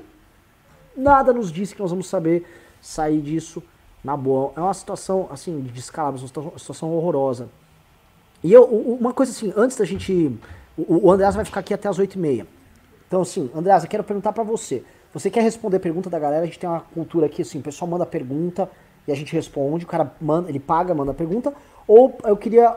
Você quer? Então, galera, Ué, mandem aí. Padrão. Então, então vambora. O esquema é, é esse, o esquema é esse. Então eu vou lendo aqui e, e responde, não precisa responder muito tempo cada pergunta, que a galera vai mandando bastante, a gente vai daqui até o fim. Eu, eu só queria é, colocar para vocês, eu queria ouvir vocês. O Renan eu ouço com mais frequência, eu queria ouvir o Ricardo também, é, sobre a perspectiva de impeachment de Jair Bolsonaro. É, é, que é algo que está na ordem do dia. Eu não acredito, eu, eu não vejo horizonte para isso nesse momento. É, tampouco vejo horizonte para para uma denúncia contra o presidente da República, com base nesse inquérito é, aberto, deflagrado a partir das falas do, do, do Moro. Isso depende muito do, do Augusto Aras. Eu acho que no caso é, do impeachment também, e serve, serve para denúncia, depende da, da adesão do parlamento, e acho que o principal movimento de Jair Bolsonaro na cooptação é, do Centrão não é um movimento de formação de maioria propositiva, de maioria positiva, de maioria para aprovar emendas constitucionais, reformas do Estado, não. Acho que é uma maioria defensiva, a maioria para se proteger é, do, de, de, disso nesse momento. É, eu vejo com muita eu vejo, eu vejo com muita impossibilidade é, o avanço de um de processos nessa nessa linha. Mas queria ouvi-los a respeito antes da gente a gente é, responder a pergunta dos, de quem está ligado, pode ser? Eu queria ouvi-los com curiosidade sobre isso. Ricardo, quer começar? É, assim, eu, eu confesso que eu sei menos dos movimentos em Brasília do impeachment, o Renan está mais ligado nisso, mas é, da, da parte do MBL, o que vai ser necessário mesmo é a gente sair da quarentena. Então, assim, sem movimentação de rua, sem atos, sem uma pressão organizada no estilo do que a gente fez na Operação Minerva, no estilo do que a gente fez na época de Dilma, vai ficar muito difícil ter esse convencimento, porque, como você disse, a base que o Bolsonaro construiu com o Centrão é uma base defensiva. E aparentemente ele tem os votos para se defender do impeachment. O quórum é bastante alto. Então, assim, talvez a gente conseguisse esse quórum é, no Senado onde a movimentação é menos favorável ao Bolsonaro, mas na Câmara eu acho muito difícil. Agora, assim, não sei exatamente se, se o tabuleiro está desse jeito ou se já mudou, Renan. É, eu vejo o impeachment como um, um, animal. O impeachment é uma coisa. Ele é um animal vivo, próprio, e ele tem, ele nasce, cresce, reproduz e morre. Ele tem uma vida própria. Então a gente não pode olhar ele pela fotografia. Esse animal hoje é um híbrido do impeachment da Dilma com o impeachment do Collor. Diferente do impeachment da Dilma, as elites políticas, midiáticas, boa parte já das elites empresariais, muitos setores importantes tratam como o Bolsonaro como um problema que tem que ser retirado e não veem o trauma que viam na Dilma. O processo seria menos traumático na Dilma. Mas diferente, isso aconteceu também no Collor. Isso é uma similaridade que a gente tem no Collor. E esse consenso é capaz de, de ser alcançado com uma velocidade similar à do Collor. Mas, diferente do Collor, e aí similar a, a, ao da Dilma, o Bolsonaro ainda tem base social. Então você tem o, o processo dele não vai dar para fazer igual o Collor. No Collor houve uma manifestação onde sindicatos professores, eu sei em São Paulo, era criança, mas acompanhei a época, todo mundo. Sindicato liberou, os professores liberaram os alunos, vai todo mundo para vamos todo mundo para Paulista, excursão para Paulista. Fizeram uma manifestação que se vocês olharem as imagens da época, não é nem próximo das manifestações que rolaram em 2015, 2016 pela Dilma, e eles conseguiram um fato simbólico ali, operar a questão da, da Elba, mas já havia um consenso empresarial, midiático e especialmente político para acontecer. Então o do Bolsonaro é um meio termo ali. Ele é um meio termo do Collor e da Dilma. O que eu posso falar, assim, é todos os agentes políticos que eu pude conversar, lideranças, presidentes de partidos, eles se dispõem a sentar para conversar e tratar do problema. O problema é que eles fazem esta mesma pergunta do Andreasa. Então eles também falam assim, como resolve isso? Não vai ser deles que vai partir a resposta. Eles são, ó, eu sou, eu sou um carro, eu preciso que o piloto entre e pilote, tá? Quero dizer, vocês precisam aí, a sociedade civil, criem aí algo, tá? É o, é o, é o Celso de Mello com esse problema, a sociedade vai fazer, vocês vão fazer o que? Vocês vão botar bandeira na, na janela, o que, que vocês vão fazer? Criem algo aí para que eu possa me movimentar daqui. Isso já estamos ouvindo de diversas lideranças. O campo da esquerda, da maneira deles, está começando a agir. Eles vão organizar agora uma espécie de uma manifestação nas janelas, que eu acho que não vai funcionar muito, mas estão tentando se mexer ali no, no campo deles. Eu acho que, como o impeachment, novamente, é um animal próprio, é um ser próprio, e ele precisa necessariamente ali da, dessa atuação nossa, a gente vai ter que ir alimentando o animal, e se ele crescer e ficar no tamanho suficiente para engolir o presidente, ele engole. Mas é, eu não consigo fazer previsões. Eu acho, as únicas previsões que eu tenho é, o Bolsonaro vai estar tá passando por várias linhas narrativas de problemas para ele, que vão do, do caso Flávio, esse é o caso Moro, que agora já se entrelaçou com o caso Flávio, ou a questão do Covid-19, essa questão da aproximação do Centrão e a dissolução do discurso dele perante a classe média que está derretendo pra caramba. Todas essas coisas elas estão se entrelaçando, acontecendo ao mesmo tempo. Vai ter o caso Carluxo também, o caso dos apoiadores dele, vem tem o discurso golpista, todas essas coisas elas têm. É uma, como diz a galera de mercado é uma pica que está contratada e ela vai ter vários eventos sísmicos ali no processo que isso vai acontecer. Então, o cenário do Bolsonaro daqui para seis meses é terrível, é ruim e ele só vai se deteriorando nesse sentido. Agora, da gente conseguir amarrar o processo como um todo e aí isso virar um todo coerente para fazer esse animal aí virar um impeachment, aí vai ter que ter muita engenharia política. Por isso que eu lamento o que aconteceu ontem, por exemplo, com o Felipe Neto que ele funcionou ali para desamarrar certos arranjos que estavam acontecendo naturalmente. Tá? Até semana passada, as pessoas não comentam, tinham hashtags sendo levantadas que vinham do Felipe Neto ao Nando Moura. Hoje as pessoas já estão pensando duas vezes em fazer isso, né? Por conta aí de, de certo revanchismo aí, mas eu acho que isso faz parte do jogo. Acho que o processo ele, ele vai adquirir uma, uma vida própria, uma consistência própria. Tem coisas muito interessantes acontecendo de bastidor. Assim, do ponto de vista político, mais interessantes até do que o próprio impeachment. Tá? Porque o, o, o impeachment, para acontecer, acho que as forças do, do, campo da direita, da esquerda, do centro, vão ter que convencionar que a democracia é um valor, é um valor para eles maior do que os próprios projetos de poder. E se eles convencionarem isso, esses agentes, e começarem a, a, a resolverem professar isso ao longo do processo, a gente vai sair com uma democracia até melhor. Não sei se é isso eu estou sendo poliana aí, ou se vai ser um mero a, acordo aqui, mas o, o, o, na prática, se os agentes toparem isso, se toparem. Olha, eu, por exemplo, uma coisa que eu já, já imagino: o PDT, o PSB, o PCdoB, eles entrariam no processo de impeachment como maneira de emancipação deles do PT. Todos eles vêm dessa maneira.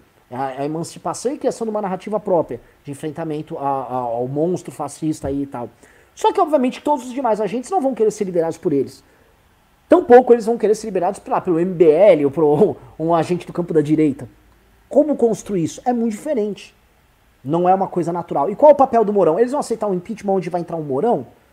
Agora com a bola começando a pingar, com uma história aí de, de essa eleição ela foi fraudada, eventualmente esse discurso da eleição fraudada, ele, ele vai na linha do que o, do que o, do que o Ricardo falou. É o, é o negócio do, do Moro, é o que o Moro também, o, o até levantou outro dia, o Moro teve uma atuação também no período eleitoral ali que eles já estão levantando essa bola volta para o impeachment na questão do golpe, vai para a eleição do Bolsonaro. Né? Isso que está acontecendo agora ajuda a amarrar muitas pontas para o discurso do PT e dessa esquerda, que eventualmente vale mais a pena do que ficar batendo na tecla do impeachment, que vai botar um morão, faz um, um governo ali, é, um governo tampão, provisório, que consegue botar a coisa em ordem e eventualmente eles perdem o discurso novamente.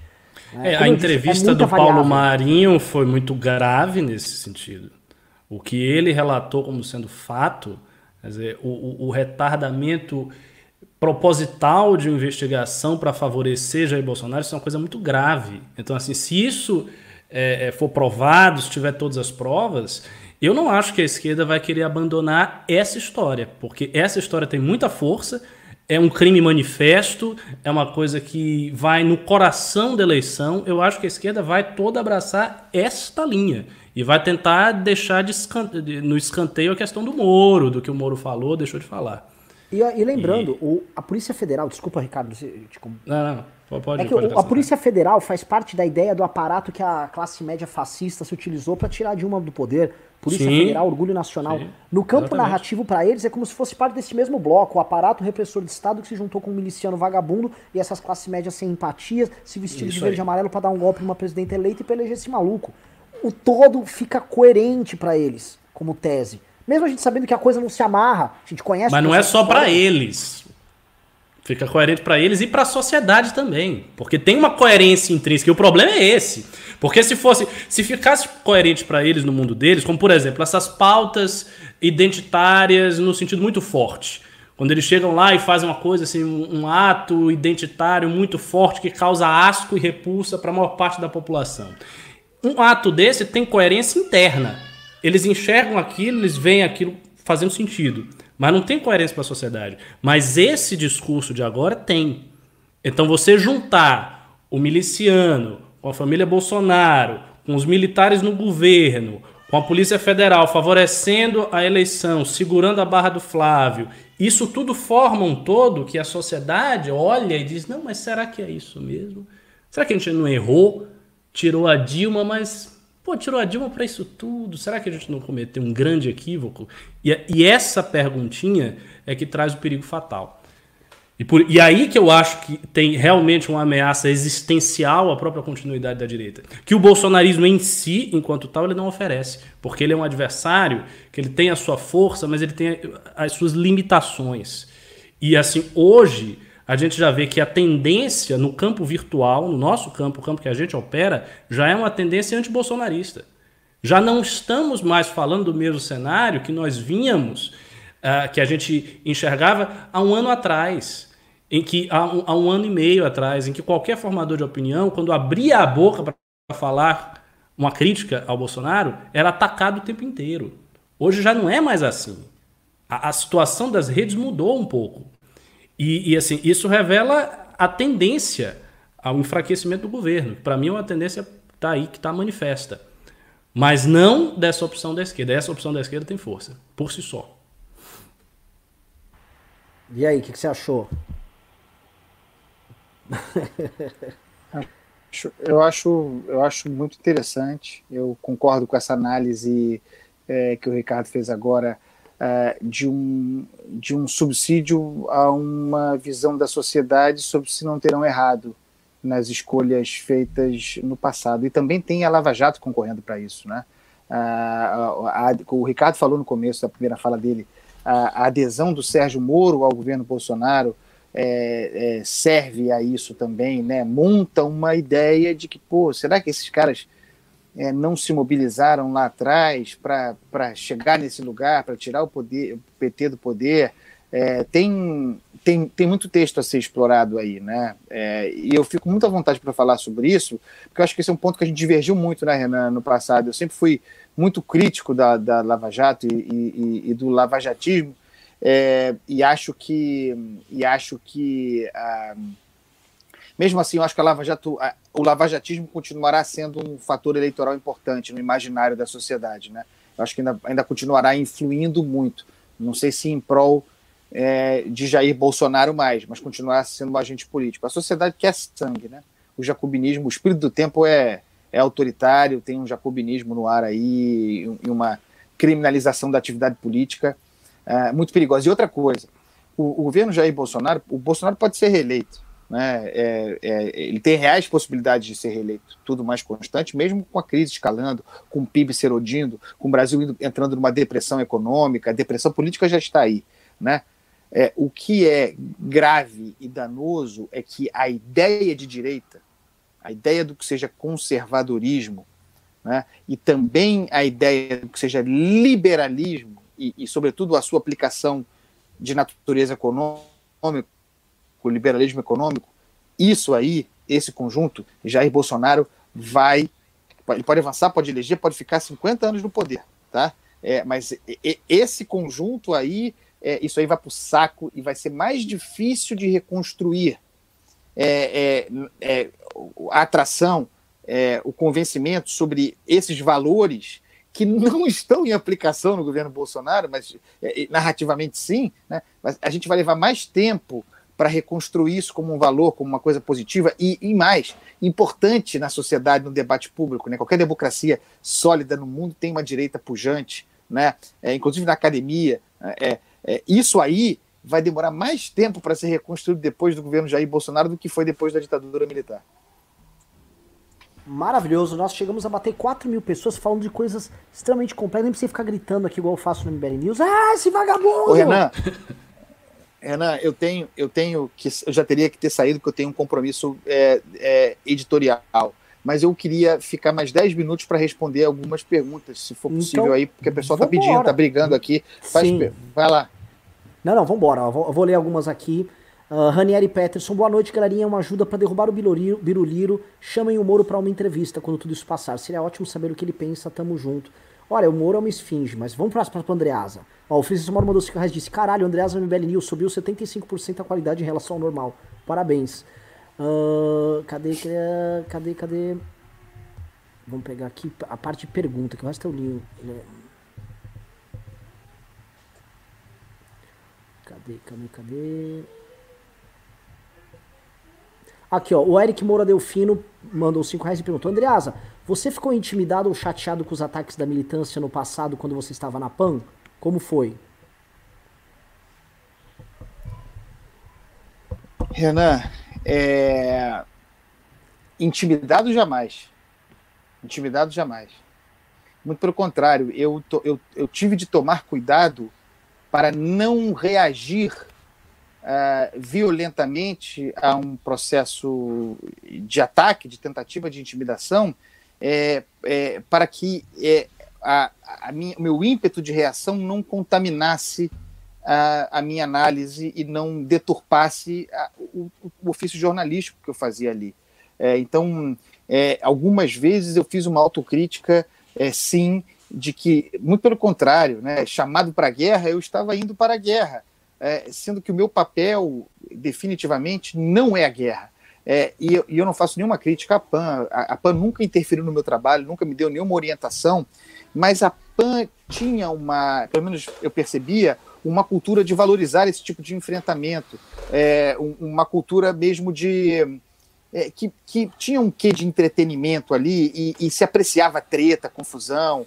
Uh, vejam, não estou fazendo nenhum julgamento aqui. É uma grande casa e eu fui muito feliz lá e muito respeitado e nunca tive nenhuma interferência no meu trabalho e eu quis sair, tá?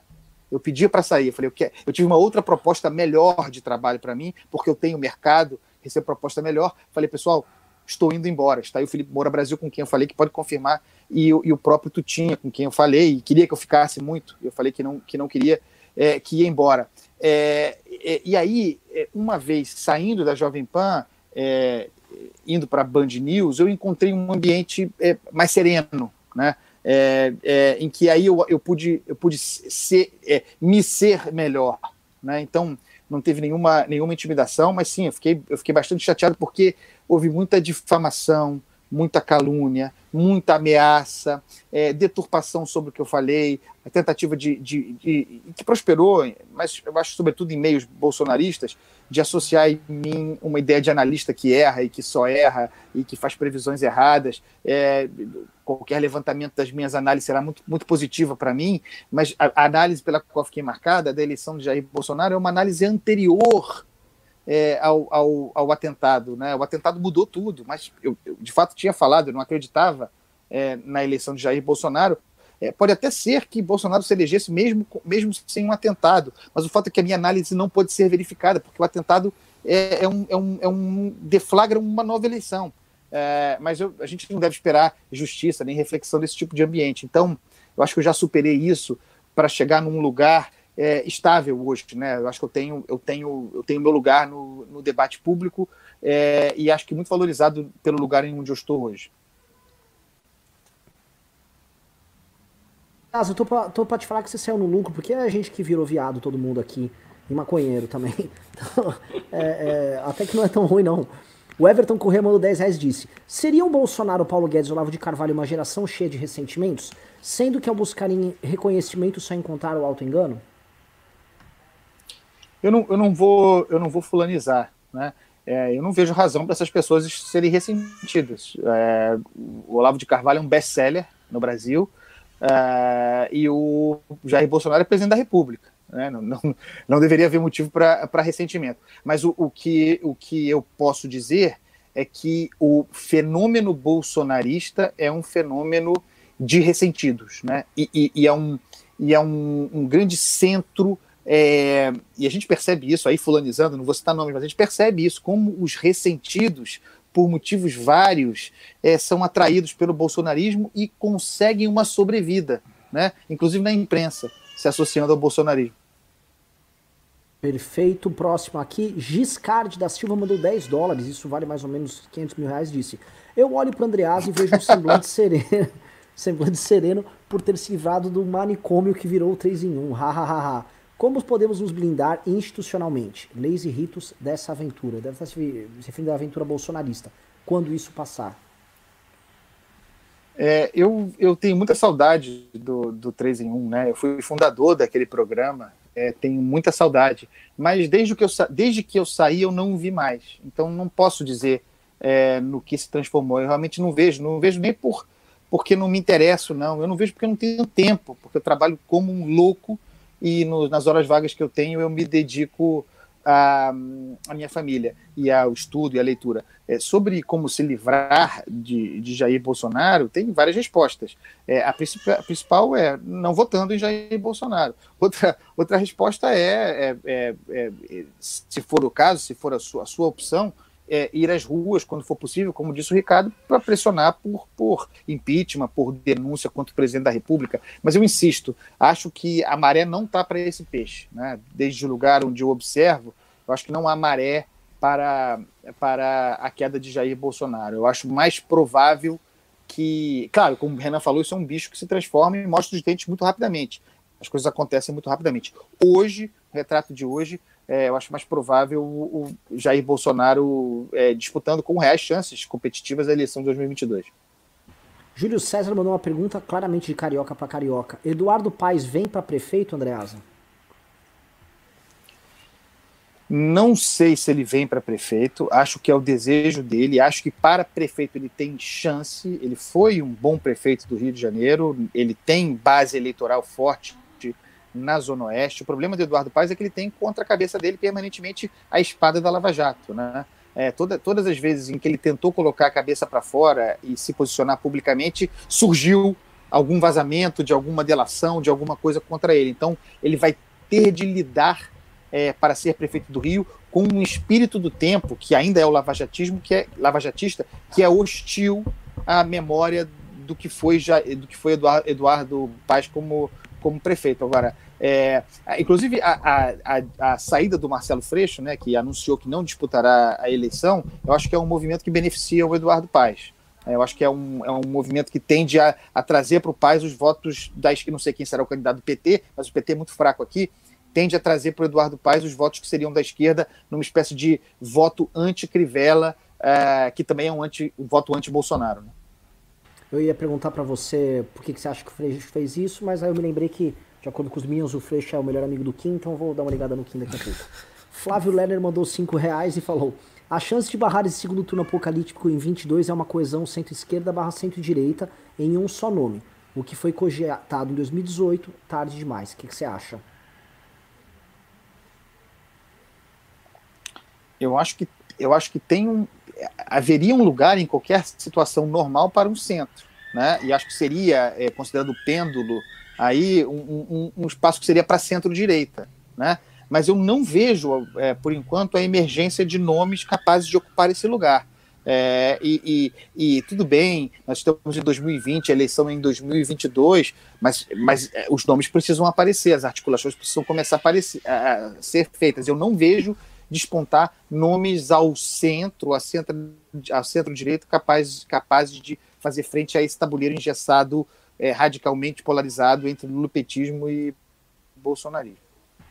Aqui, ó, me fala quando você tem que sair, tá? Enquanto isso eu vou jogando pergunta aqui para você. Ô, Renan, talvez seja mais fácil, talvez seja mais fácil, talvez seja mais fácil surgir um nome é, é de esquerda é, para fazer frente ao lulopetismo né? É, é, mas a direita, centro-direita, eu acho esse campo bastante interditado. O bolsonarismo se espalhou muito por isso aí, né? Então é, é, é difícil. É, e, e o, um outro nome que, por exemplo, conseguiria fazer frente ao Bolsonaro vejo ali o Moro. É, ele iria ser candidato, primeira coisa. Segunda coisa, o lavajatismo não nos colocaria no mesmo problema que o bolsonarismo no, nos rendeu aí, não com a mesma natureza, seria de uma natureza bem diferente, mas uma natureza de conflito e guerra total, porque a, a, uma candidatura lavajatista só venceria a eleição não baseada em algum tipo de conciliação, e quando eu falo conciliação, para ninguém ver que, ah, você tá falando um acordão, um acordão, não, não, não, não, tô falando algum tipo de conciliação no projeto político. Ele seria base, para ser lavajatista, ele teria que ser baseado na ideia de punição. É, você acha aqui que eu tô viajando ou não? Tem sentido? Não, não. Eu acho que o lavajatismo continuará sendo influente na eleição. É, se será Moro candidato é outra história. Eu, eu vejo o seguinte, e acho que o Bolsonaro fez esse cálculo, né? o, o Jair Bolsonaro, o Moro foi muito influente, muito poderoso sob o Estado, né? usando o palanque do Estado, a plataforma do Estado, como juiz e depois como ministro da Justiça. É, sem o holofote do Estado é algo novo para o Sérgio Moro. Né? Será, que, será que ele sobreviveria competitivamente nesse mundo até 2022 é, sem um espaço é, é, em que atuar? É, essa é uma questão importante. E, e, não confundam Sérgio Moro e lavajatismo.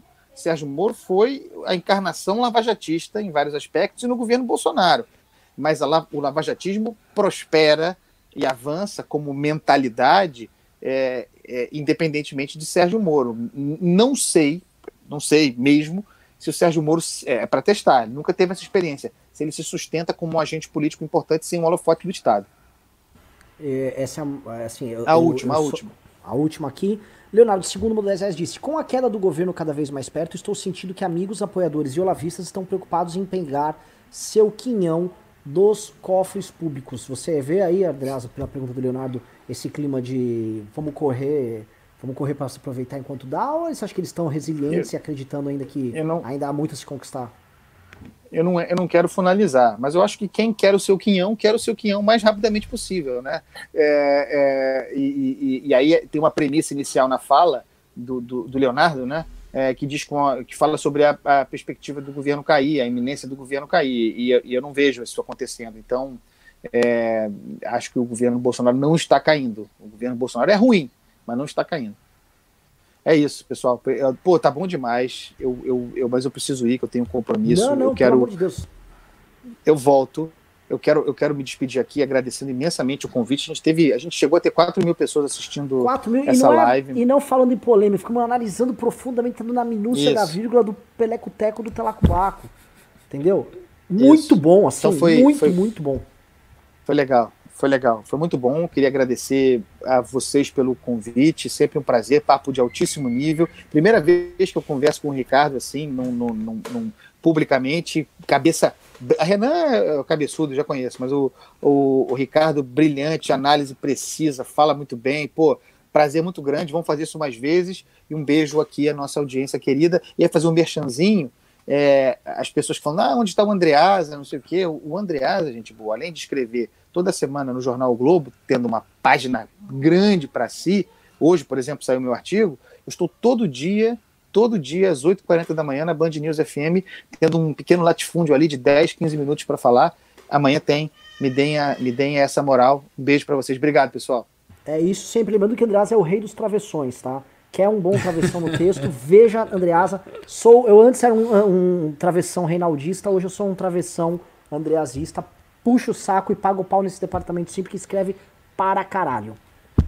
É isso, André. Valeu, pessoal. velho. É Volte o sempre. ofício do editor.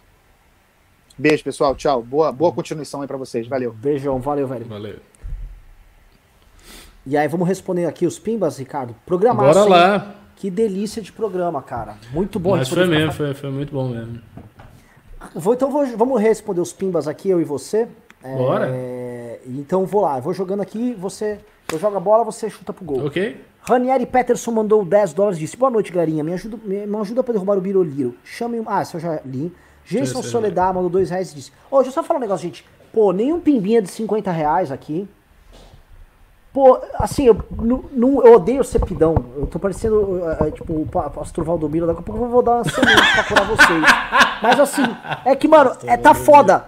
Eu tô usando minha camiseta do MBL da Bahia antiga, inclusive foi silcada errada. Ela, no, que ela veio errada no lote. Porra, mano, ajuda aí nós, velho. Por favor, tá? Não se derruba governo sem contratar gente e tal. E vai ser paulada. Jason Soledad mandou 12 disse, rasgação de seda da porra. Lógico, Andreas é foda. Fritz Somoron, já, já li. Leandro Coller mandou. Hoje eu só vim lembrar que Felipe Neto é diretamente responsável pelo atentado de Suzano em 2019. Eu não lembro por, por que ele é diretamente responsável pelo atentado. Explica aí, seu Pimba, se você puder. Ah, Rubens Júnior mandou 7 dólares california, canadenses. Diz, está rolando. O que, que tá rolando na Jovem Pan? Edgar que vazou. Aí entram Constantino e Ana Paula no pânico, quase um terça livre. Hum. O que dizem dos ataques diários do Constantino? É, pelo visto, não tô sabendo o que tá rolando, não, mas deve estar tá rolando a boa e velha cooptação governamental, né? Que acontece em muitos lugares. É. é a Jovem Pan ela tá passando a ter uma concorrência grande de diversos canais em YouTube, tanto que a audiência dos programas deles diminuiu bastante no YouTube. E da própria CNN. Né? A CNN ela ocupou um espaço interessante no, no debate, e como muita gente imaginava que ah, vai ser, vai ser da direita tal, a CNN não está sendo nem um pouco não, da que... direita. Né? Então, é, acho que eles dobraram a aposta no, no, que eles acreditam ser direita, mas na verdade dobraram a aposta num governismo. E estão pagando por isso, porque eu não trato mais, e olha, eu sempre tratei, a Jovem Pan como uma fonte boa de debates e informação. Ela deixou de ser. Então, por quê? Estão fazendo escolhas erradas. O, o, o line-up dos programas, quando você pega a composição dos programas, não tá legal, cara. Eles já foram muito bons. Novamente, ano passado a gente tinha o Felipe Moura Brasil com o Augusto Nunes. Eu não gosto do Augusto Nunes, mas Futebol Brasil tocava o Pingos nos tinha novidades, tinha entrevista bombástica do Bebiano, como teve no primeiro semestre, e o programa que passava logo antes era Vera Magalhães, o Andreasa que estava aqui conosco, e o, o Borges tocando 3 em 1. De manhã você tinha o Vila. Você tinha nomes fortes que hoje fora da PAN estão bombando. E lá dentro você só tem governismo, cara. Gosto da, da casa, acho a Jovem Pan foi fundamental nesse processo todo, mas eles têm que rever esse governismo que não tá legal. Juliano Lerner mandou 10 reais disse: Felipe Neto só tem número. É um bando de crianças que ele repanhou nos últimos anos. É um grande embuste infantilizado que não dialoga com ninguém no mundo real. Só atinge gente pior que os Minions. Discordo frontalmente de você. E, a, e acho, inclusive, que qualquer tipo de tentativa de subestimar Felipe Neto mostra ignorância. Porque veja bem todas as tecnologias de comunicação, da imprensa até agora, todas elas são cumulativas. Então nós temos os jornais, nós temos os livros, nós temos o rádio, nós temos a TV. Essa inovação que surgiu agora das redes sociais, isso não vai desaparecer. Isso vai permanecer. E dentro disso, Felipe Neto é um monstro. Ele tem uma audiência de 30 milhões de pessoas. Ele é 10 vezes maior do que o Arthur.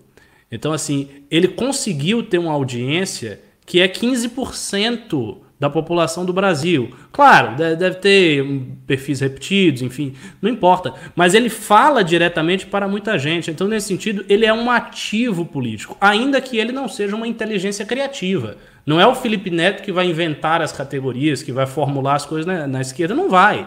Mas se ele tiver ali acoplado a um outro projeto de poder, do qual ele recebe as informações, ele passa adiante, ele atinge num videozinho já um milhão de pessoas aí de, de cara, de graça. Então não se pode subestimar essas pessoas que estão atuando num ramo que é muito novo, que é o ramo das redes sociais, um ramo em que o MBL também atua. E nesse ramo, o cara é um gigante e tem que ser considerado como tal. E é por isso que está sendo tão festejado pela esquerda, não é à toa. A, a, a, a festa que a esquerda está fazendo com ele, aliás, o Ricardo foi muito preciso agora, que está rolando exatamente isso que ele descreveu. É, é um cara que é instrumentalizado e ele vai ser utilizado conforme os formuladores do campo da esquerda. Agora, é, o Felipe Neto está sendo festejado hoje, por conta do discurso dele ontem. Ontem foi quando ele, ele celebrou o casamento dele com a esquerda, né? Ele oficializou. E fez um meia-culpa. Ele fez uma meia-culpa grande na entrevista. Várias vezes, ah, porque eu fui machista, porque eu fui isso, porque eu fui aquilo, porque agora eu percebi, eu amadureci, eu sou um novo homem.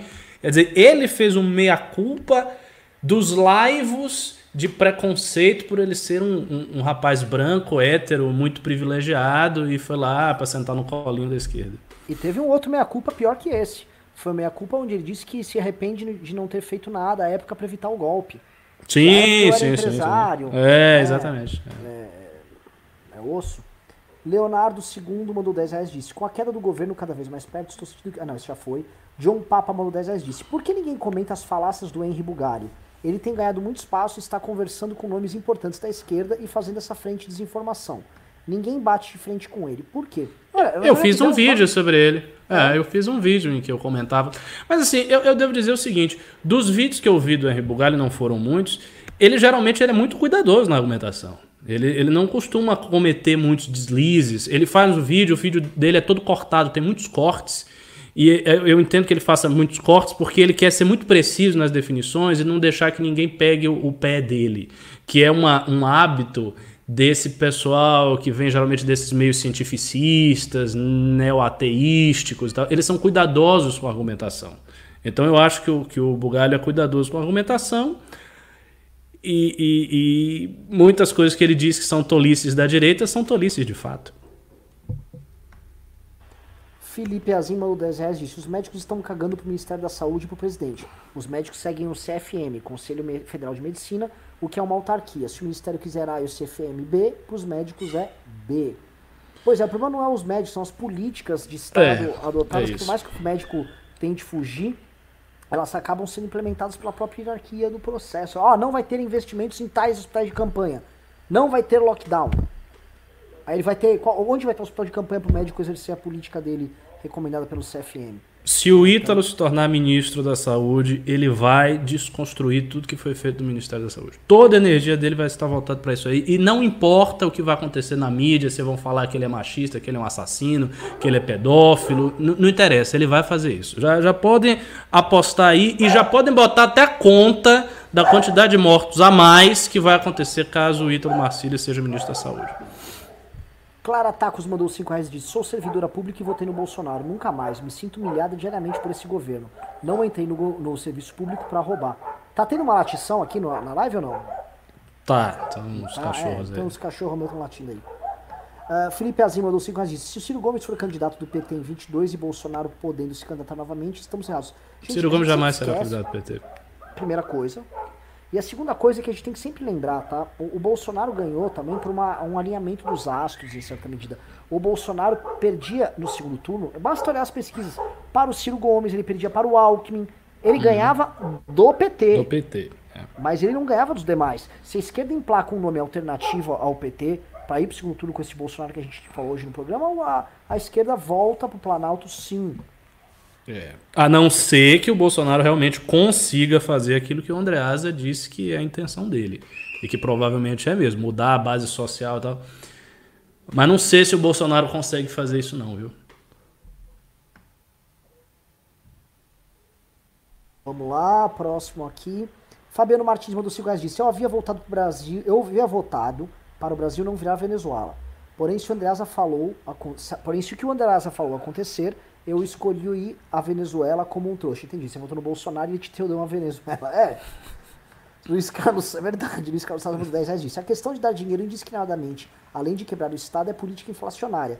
Tornarmos uma nova rotina. Hello, o que, que os nossos militares fizeram nos anos 70 e nos legou uma geração inflacionária até 1993? Foi isso.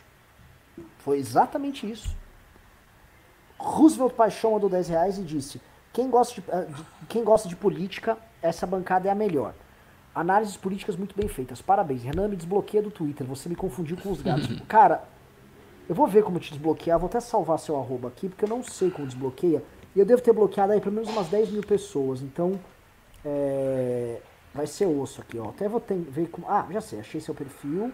Ah, fácil. Pronto, desbloqueei. Tá desbloqueado, Roosevelt. É, mas assim, o, o, programa hoje foi muito bom, Ricardo. Gostei pra caralho. Foi, foi bom, foi bom. Foi dos melhores. Flávio Lerner mandou 5 reais disse: A chance de barrar esse segundo turno Apocalipse 22 é uma coisa. Não, já foi. Thiago Tricolor mandou 10 reais disse: Essa possibilidade de um Bolsa Bolsonaro fez lembrar o PT e deu uma verdadeira brochada. Aqui em Alagoas, Arthur Lira peita Renan Filho, que é soldado Lula. O clima aqui é de guerra, Renanos versus Bozo. Mas não é verdade? O Kim, quando me deu esse alerta. Aliás, eu posso falar, o Kim é um cara que devia estar nesse programa. É, o, Kim ele, ele tem uma análise muito aguda de como funcionam os partidos e o centrão lá no Congresso, né? Ele lida com esses caras, até por ser um partido que é adepto da, da política mais tradicional, que é o DEM. Então ele conhece bem como é que esses caras estão operando. E ele falou, Renan, os caras são todos oposição aos governadores de esquerda, eles se encaixam como uma luva pro Bolsonaro. Porque esses estados, o Bolsonaro tem 7, pelo menos ele tinha alguns meses atrás, 7% de popularidade no Ceará. É um estado perdido. Se ele puder ter algum parceiro é. político que ele fique entregando obra e é uma relação ganha-ganha pros dois, se ele pular de 7 para 15, já é monumental para ele. E isso, assim, se ele conseguir fazer isso sistematicamente, aí ele consegue se reeleger. Começa a surgir aquela luz no fim do túnel. Porque hoje, do jeito que tá, eu não acho que hoje ele se reelege. Porque, assim, ele foi para eleição com o PT e não ganhou por uma diferença grande, tinha facada, ele era uma expectativa, não tinha antibolsonarismo nenhum, as acusações da mídia eram todas fracas. Agora ele vai num contexto totalmente diferente. Então, se ele não fizer alguma coisa com a máquina para conseguir alguma guarida nesses estados onde ele não tem força, aí eu não acho que ele se reelege, não. Não vejo como. É, eu, eu, vou, eu vou falar, existe uma gradação aqui, tá? Claramente o Andreasa no programa, ele tava mais, tipo, ó, o Bolsonaro tem até chance de ganhar. Você é, você tá o intermediário. Não, não, eu tô, você tá o intermediário, eu acho. Eu? É, eu, é? eu, sou, eu sou do seguinte tese, eu acho que o impeachment, ele, ele depende dos agentes. Assim, estamos num estágio onde não depende mais do Bolsonaro evitar o impeachment, a meu ver.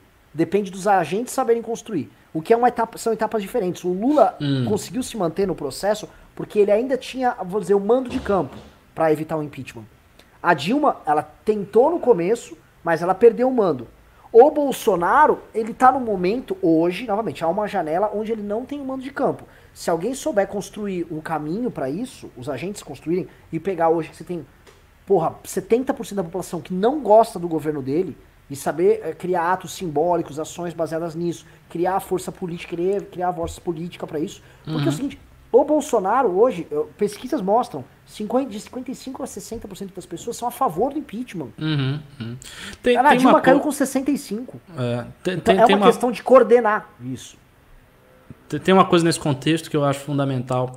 Ficar claro para a população qual é o motivo jurídico do impeachment. Isso ainda não está, sabe, ainda está muito difuso. Ah, não, não gosto do Bolsonaro, ele fez umas coisas erradas, mas as pessoas não têm. Porque com, com a Dilma, eu lembro que houve uma construção narrativa tal que as pessoas passaram a entender, ainda que de forma precária, o que era uma pedalada fiscal e que o problema da Dilma era a pedalada fiscal. Então ficava claro, não, não, realmente ela cometeu um crime de responsabilidade e esse crime tem nome pedalada fiscal. Essa clareza né? Pois é, lembrar do Pedala Robinho, coisa assim, um negócio meio escuso. Essa clareza não tem ainda com o Bolsonaro. Ainda há, pra, eu acho, ainda há uma insatisfação geral do que o Bolsonaro representa, do que ele está fazendo, de como ele está conduzindo a política brasileira. O, o Eric Moura deu filho, mandou dois reais disse: tentem trazer o Felipe Moura Brasil ou vocês irem lá. Olha, eu vou tentar, vou falar com o Felipe maturou, assim, a, a, gente tinha uma relação muito distante com ele. Ultimamente estamos conversando. O Felipe é um cara muito correto. É um cara muito. Eu... Prossiga. Uh, não, eu, eu, gostaria, eu gostaria de ver um, um, news com o Felipe. Gostaria até de participar, se eu pudesse, porque o, o Felipe, ele foi Olavete, né? E ele era Olavete, Olavete, bem Olavete. Na, na época do auge dele, era Deus no céu, Olavo na terra. E aí teve um processo aí de, de transformação, né? De, de, se livrar do encosto. Eu queria ver como é que foi esse processo com ele. Rogério Guimarães do 10 disse: Acho que a direita lúcida precisa urgentemente achar um nome e fazê-lo ser conhecido. Ir para o debate. Jair começou a trabalhar nas redes muito antes das eleições de 18. Já abraça alguém, MBL. Eu sou da tese que já tinha que estar tá trabalhando sim. O problema é que esse agente não virá do MBL por razões óbvias. A não ser que o MBL invente alguém ou se abrace alguém, é, não será o Kim esse quadro, não será o Arthur, não vai ser eu, entendeu? Não vai ser o nome do MBL. Os nomes tem, já tem que estar despontando. O principal nome com capacidade de vencer o Bolsonaro, qualquer pesquisa mostra, é o, é o Moro. Mas o próprio Mandetta é um baita do nome que, que pintou com muita aprovação popular. Tá? O Mandetta saiu até agora mais bem, nas últimas pesquisas, mais bem aprovado do que o próprio Moro. Tá? E conseguiu sair sem dano. Agora, ele vai conseguir manter? A chance dele cair no ostracismo é bem grande. Thiago Sorrilha mandou dois reais, disse: o Brasil vai virar uma Argentina? Não dá para cravar. A Tire José mandou cinco reais e falou: faça um vídeo falando que o golpe da Dilma foi a possibilidade da candidatura ao Senado em 18. Sim, sim, ela não, ela não perdeu os direitos políticos ali. Eric Moura Delfino já foi. Rose Kish mandou 200 é, ienes, muito obrigado. Bruno Seneghini mandou 10 reais disse: Para Andreasa. Ah, puta, ele foi embora. Para Andreasa, você acha que Constantino Augusto Nunes Adriles, Caio Coppola e outros fazem parte de uma cota chapa branca condicionada à compra de espaço publicitário por estatal? Vergonhoso. Eu me reservo o direito de, me, de permanecer calado. Porém, quem cala. Rogério Batista mandou 5 reais. Giscard de Souza mandou 10 dólares e disse: Eu olho para o Andreasa e vejo um semblante. Ah, já foi. Felipe Santos com 10 disse: Bolsonaro é liberal de casa de swing. É isso aí. Osmar Terra que o diga, hein?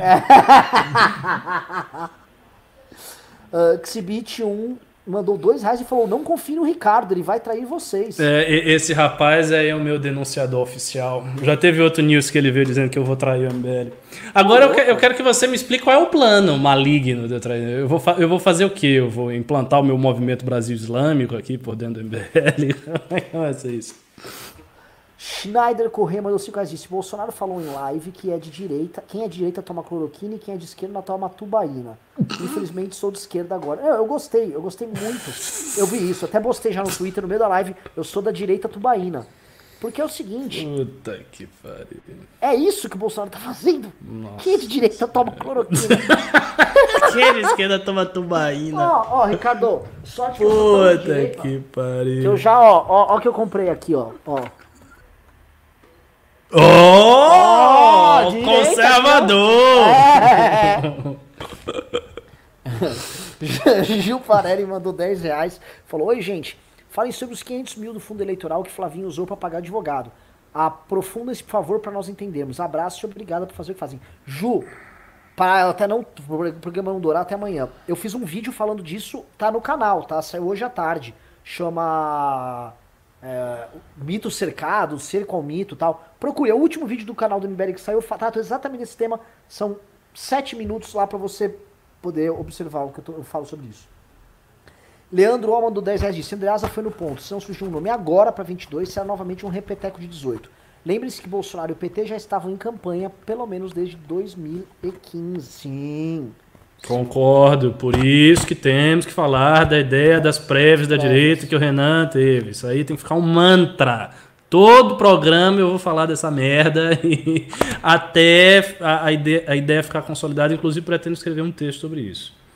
Tem que Leandro ser feito Collor, o, o, quanto antes. Gente, Leandro Collor mandou 10 reais e falou: por algum motivo ele achou que era uma boa ideia revelar nomes de chãs da Deep Web e instigar a audiência a ir lá combater grupos de pedofilia fez isso no esforço de ligar a direita à pedofilia. Ah, bem lembrado. Sim, quando houve a, a, o caso de Suzano, antes, realmente ele estava atacando esse negócio de Chan e estava querendo vincular isso à alt-right americana, essa coisa de, ah, a direita está nesse universo, nesse submundo, eles me atacam também e tal. É, hum. Teve isso aí, eu lembro vagamente dessa história. Mas, mas, o que que isso provocou? Que, qual foi a... Porque talvez aí o, a, essa turma dos chãs em reação começaram a, a, fazer esses ataques. Eu não vejo muito a relação. Eu só sei que ele abordou esse tema. Ah. Leandro O mandou 10 reais e disse: joga algumas nomes para análise. Caiado, ele nunca tem coragem. Na hora H ele vai querer o Palácio das Esmeraldas. Zema, não acho que ele tá indo bem pra gente falar que é o nome. Eduardo Leite está sendo um bom governador. Discordo dele, tá? É um cara de. Acho que eu vou falar assim, é um governador de centro hoje o, o, o Eduardo Leite, fiscalmente responsável tal, mas uh, vem performando bem. E Álvaro Dias é um cara que também, como Caiado, perdeu as grandes chances. A chance desses dois, cara, era ter sido presidente em 2018. Só que ambos erraram. O Álvaro Dias, ou oh, vamos lembrar, Ricardo, o grande nome político em redes sociais em 2015 era Álvaro Dias. E ele queimou disso. tudo aquilo para nomear o Faquin. É. Que ninguém entendeu na época por que ele fez isso, ele morreu por uhum. causa disso. Uhum. E Eu o Caiado disso. tava com a bola pingando para ser a liderança. Ele ia nas manifestações em São Paulo. o Caiado era maior do que o Bolsonaro. Muito Qualquer aparição do Caiado era muito mais forte porque ele tinha um certo consenso. É, é, engraçado isso. O Bolsonaro atraía muito uma direita que era visto como meio radical, mas o Caiado conseguia atrair um consenso. Então vinha a direita do Bolsonaro e vinha outras direitas também com o Caiado. É, e miou total, ele queria ser governador, enfim. É. Agora sim, é, se, se tiver um governo de um centrista, tipo um Eduardo Leite, uma figura do tipo, que ele vá lá, faça um governo à maneira de, Fe, de Fernando Henrique, faça uma coisa nesse sentido, faça um bom governo e a gente toque a direita independente disso. Ricardo, Aí tá eu- ótimo, o cara fica lá, faz o governo bacana e a gente vai tocando, vai se- vai se Ricardo, aprofundando. olha como a direita cresceu no governo Temer. É, pois é. A liberdade de você poder criticar a direita. Eu lembro que assim, ó, o governo Temer, vocês vão mexer nesse negócio do MEC, hein? Ó, estão querendo botar a ideologia de gênero. na- O governo Temer foi profundamente fiscalizado pela direita na oposição. Profunda. A direita cresceu durante o governo Temer. No governo de direita, a direita caiu. As E pautas. ainda, é, é, e ainda tem um detalhe, Renan. Ainda tem um detalhe que é o seguinte: um governo de centro, por não estar identificado com a direita, se ele cometer erros, né, se ele fizer merda, se tiver corrupção, ok, não é, não é a conta que impende a nós. É, Michel Martins mandou 50 reais e disse: Renan e Ricardo, sou um grande fã. Apoiem o projeto dos respiradores da USP e da Mauá. Os governos estão fazendo corpo mole e precisamos ganhar tempo. Vejam meu e-mail, por favor. Grande abraço, pela vez para o trabalho foda. Michel, me manda uma mensagem no Instagram, Renan Santos MBL. Manda uma mensagem lá que é mais fácil. E-mail, quando as pessoas me cobram, manda aí que aí eu encaminho de lá. Leonardo II mandou 50 reais. Mas se o seu projeto for o mesmo projeto que o Arthur estava vendo, a gente chegou até a divulgar um projeto desses, tá? Não sei em que ponto tá. Eu, eu tô, tá rolando uma coisa assim, eu tô falando aqui com o Ricardo, eu, eu tenho uma pastora aqui, pastora belga Gaia, uma cachorra, ela, ela vem, ela sobe, fica me olhando com uma cara assim muito curiosa de longe, com, assim, tipo, parece que ela tava brava que eu tava falando, fiquei tomei um, tomei um susto aqui. Leonardo II mandou 50 reais e disse, será que o olavista Ítalo irá dizer que o Covid não existe? Ou irá apoiar o uso da cloroquina superfaturada do Bolsonaro? Pra mim, é um oportunista. Cara, eu acho que ele vai dizer tudo o que você achar mais absurdo. Não sei se ele vai dizer exatamente que o Covid não existe, mas ele vai chegar lá, vai dizer que tem um exagero, que vai reformular a porra toda. Acho que vai ser nessa linha aí, viu? Matheus Pereira mandou dois reais e disse: quanto tempo o presidente pode ficar sem partido? Ele pode ficar o mandato inteiro. Ele só pode concorrer se tiver um partido. Quando o candidato é majoritário, o mandato é dele, não é do partido. Leandro Coller mandou 10 reais disse: Ah, esqueci de um detalhe. Saiu uma investigação que o atirador, lá no caso de Suzano, mais jovem passou a frequentar os chãs após o lançamento do vídeo do Felipe Neto. Talvez fosse seu fã, talvez fosse seu hater. Por favor, que eu saiba. Guilherme Velsbach mandou 20 reais e disse: A questão do Ministério da Saúde é falta de segurança judicial. Se o médico não fizer os protocolos definidos pelo Ministério da Saúde, abre caminho para processo de questionamentos. Então, na prática, ele, o Ministério da Saúde, faz diferente. Tá dado aqui a resposta. E não pense que o Bolsonaro não iria info, é, em inglês é o enforce, né? Eu não sei, não existe o termo em português. Ele não iria, vamos dizer assim, exercer este, este poder contra médicos que não entrassem na narrativa da cloroquina, porque eu já ouvi falar, Ricardo, preste atenção, que a tese do Bolsonaro é o seguinte: ele vai meter cloroquina no SUS, ele quer um ministro que faça isso, não porque a cloroquina fará algum efeito, mas porque vai ter o pico e o pico uma hora tem que cair. Ele vai falar que foi por causa da cloroquina. Muito Ah, bom. lá, viu? Bom, bom, é inteligente isso aí, né? Ele che- chega no ponto certinho, tipo, ele usa as previsões científicas reais pra estimar o pico.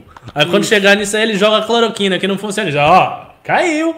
Ah, não, mas o pico né, não interessa. Foi a cloro... É, boa, boa ideia. Se o Henry Bugalho iria fazer um vídeo disso, falando isso aqui é a falácia da falsa causa. É bem isso assim. aqui é claramente a falácia da falsa causa. Estão atribuindo uma falsa causa. Que é, o Bolsonaro vai trabalhar a falácia da falsa causa mesmo. Salve o Ricardo, é novo membro, muito obrigado. Futuristic Games and Magazines mandou 10 reais disse: Zema 22 é um nome ou um supernome? Fiquem tranquilos, mineiro cerca pelos cantos, quando vê tá no papo. Bora pra Brasília, cambada de preguiçoso. Olha, o Futuristic, mineiro é complicado que o diga 32, que vocês ficaram cercando a gente pelos cantos aqui de São Paulo e depois a, mataram a gente no túnel, traçoeiros.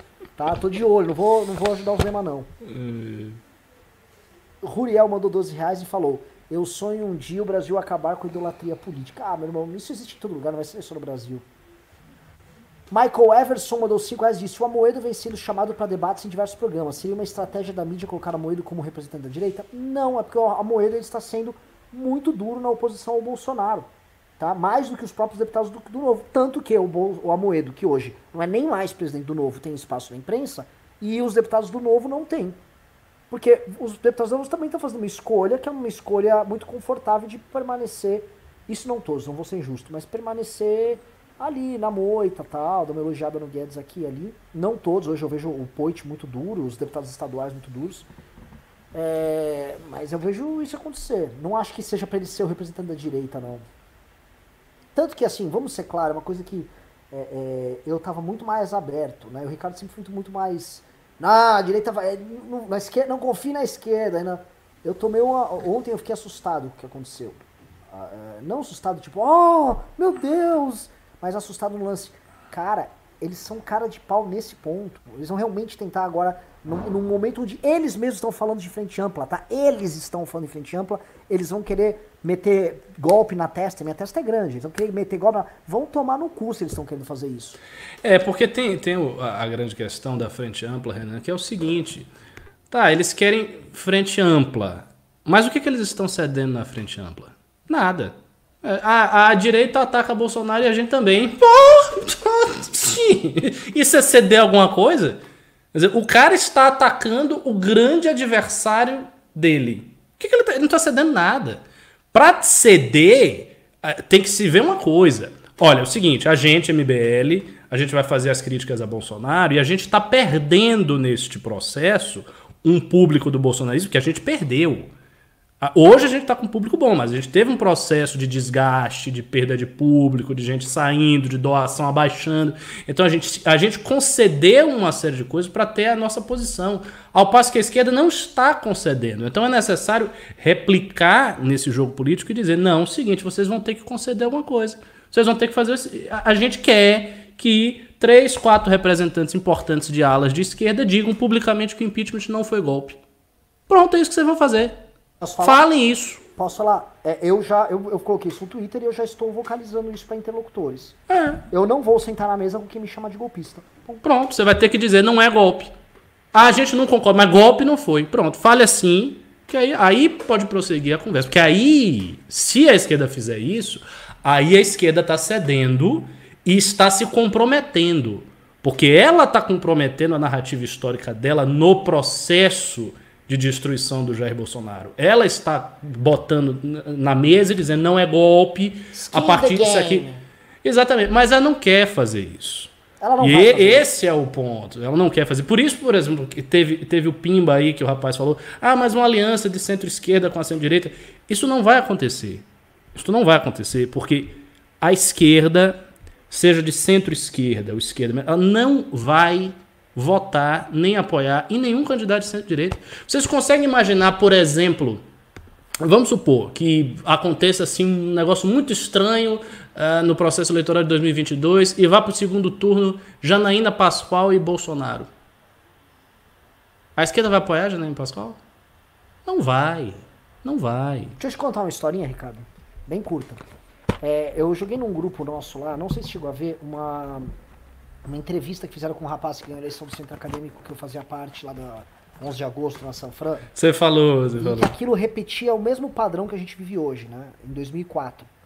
E aí, qual foi? Foi pro segundo turno a minha chapa, que era uma centro, centro, flerte na direita ali e tal, mas bacaninha também e tal. Chamava Resgate, Nova Política contra uma chapa que chamava Escória, que, cujo slogan era balada, bebida e putaria, eles eram de direita e queriam destruir o centro acadêmico. Muito bom. Bom, era o Bolsonaro balada, nós. E nós éramos putaria. laranja ainda, que tinha uma coisa meio novo. Ah, Foi pro segundo turno. Eu quero saber em quem a esquerda votou. Vou perguntar pra você. Entre as duas? Balada, bebida e putaria. Claro, porque ia ser uma merda e depois ela ia votar. Exatamente. Ah, é, a, chapa, a chapa nossa, depois ganhou a eleição, depois se tornou o segundo partido, terceiro partido que mais ganhou eleições na história do centro acadêmico. Era uma força política que atrapalhou a esquerda por uma década. A, a chapa da escória ela durou um ano de mandato, teve escândalos dos mais diversos e, e, foi um fiasco. A esquerda, se for entre a, apoiar o Bolsonaro ou uma alternativa viável direita, ela obviamente não vai vocalizar, mas ela vai se mover para que o Bolsonaro permaneça onde está. Sim. Sem dúvida. Tá? As sem experiências dúvida. de vida que eu tenho mostram isso. A esquerda, ela é capaz de fazer esse tipo de concessão.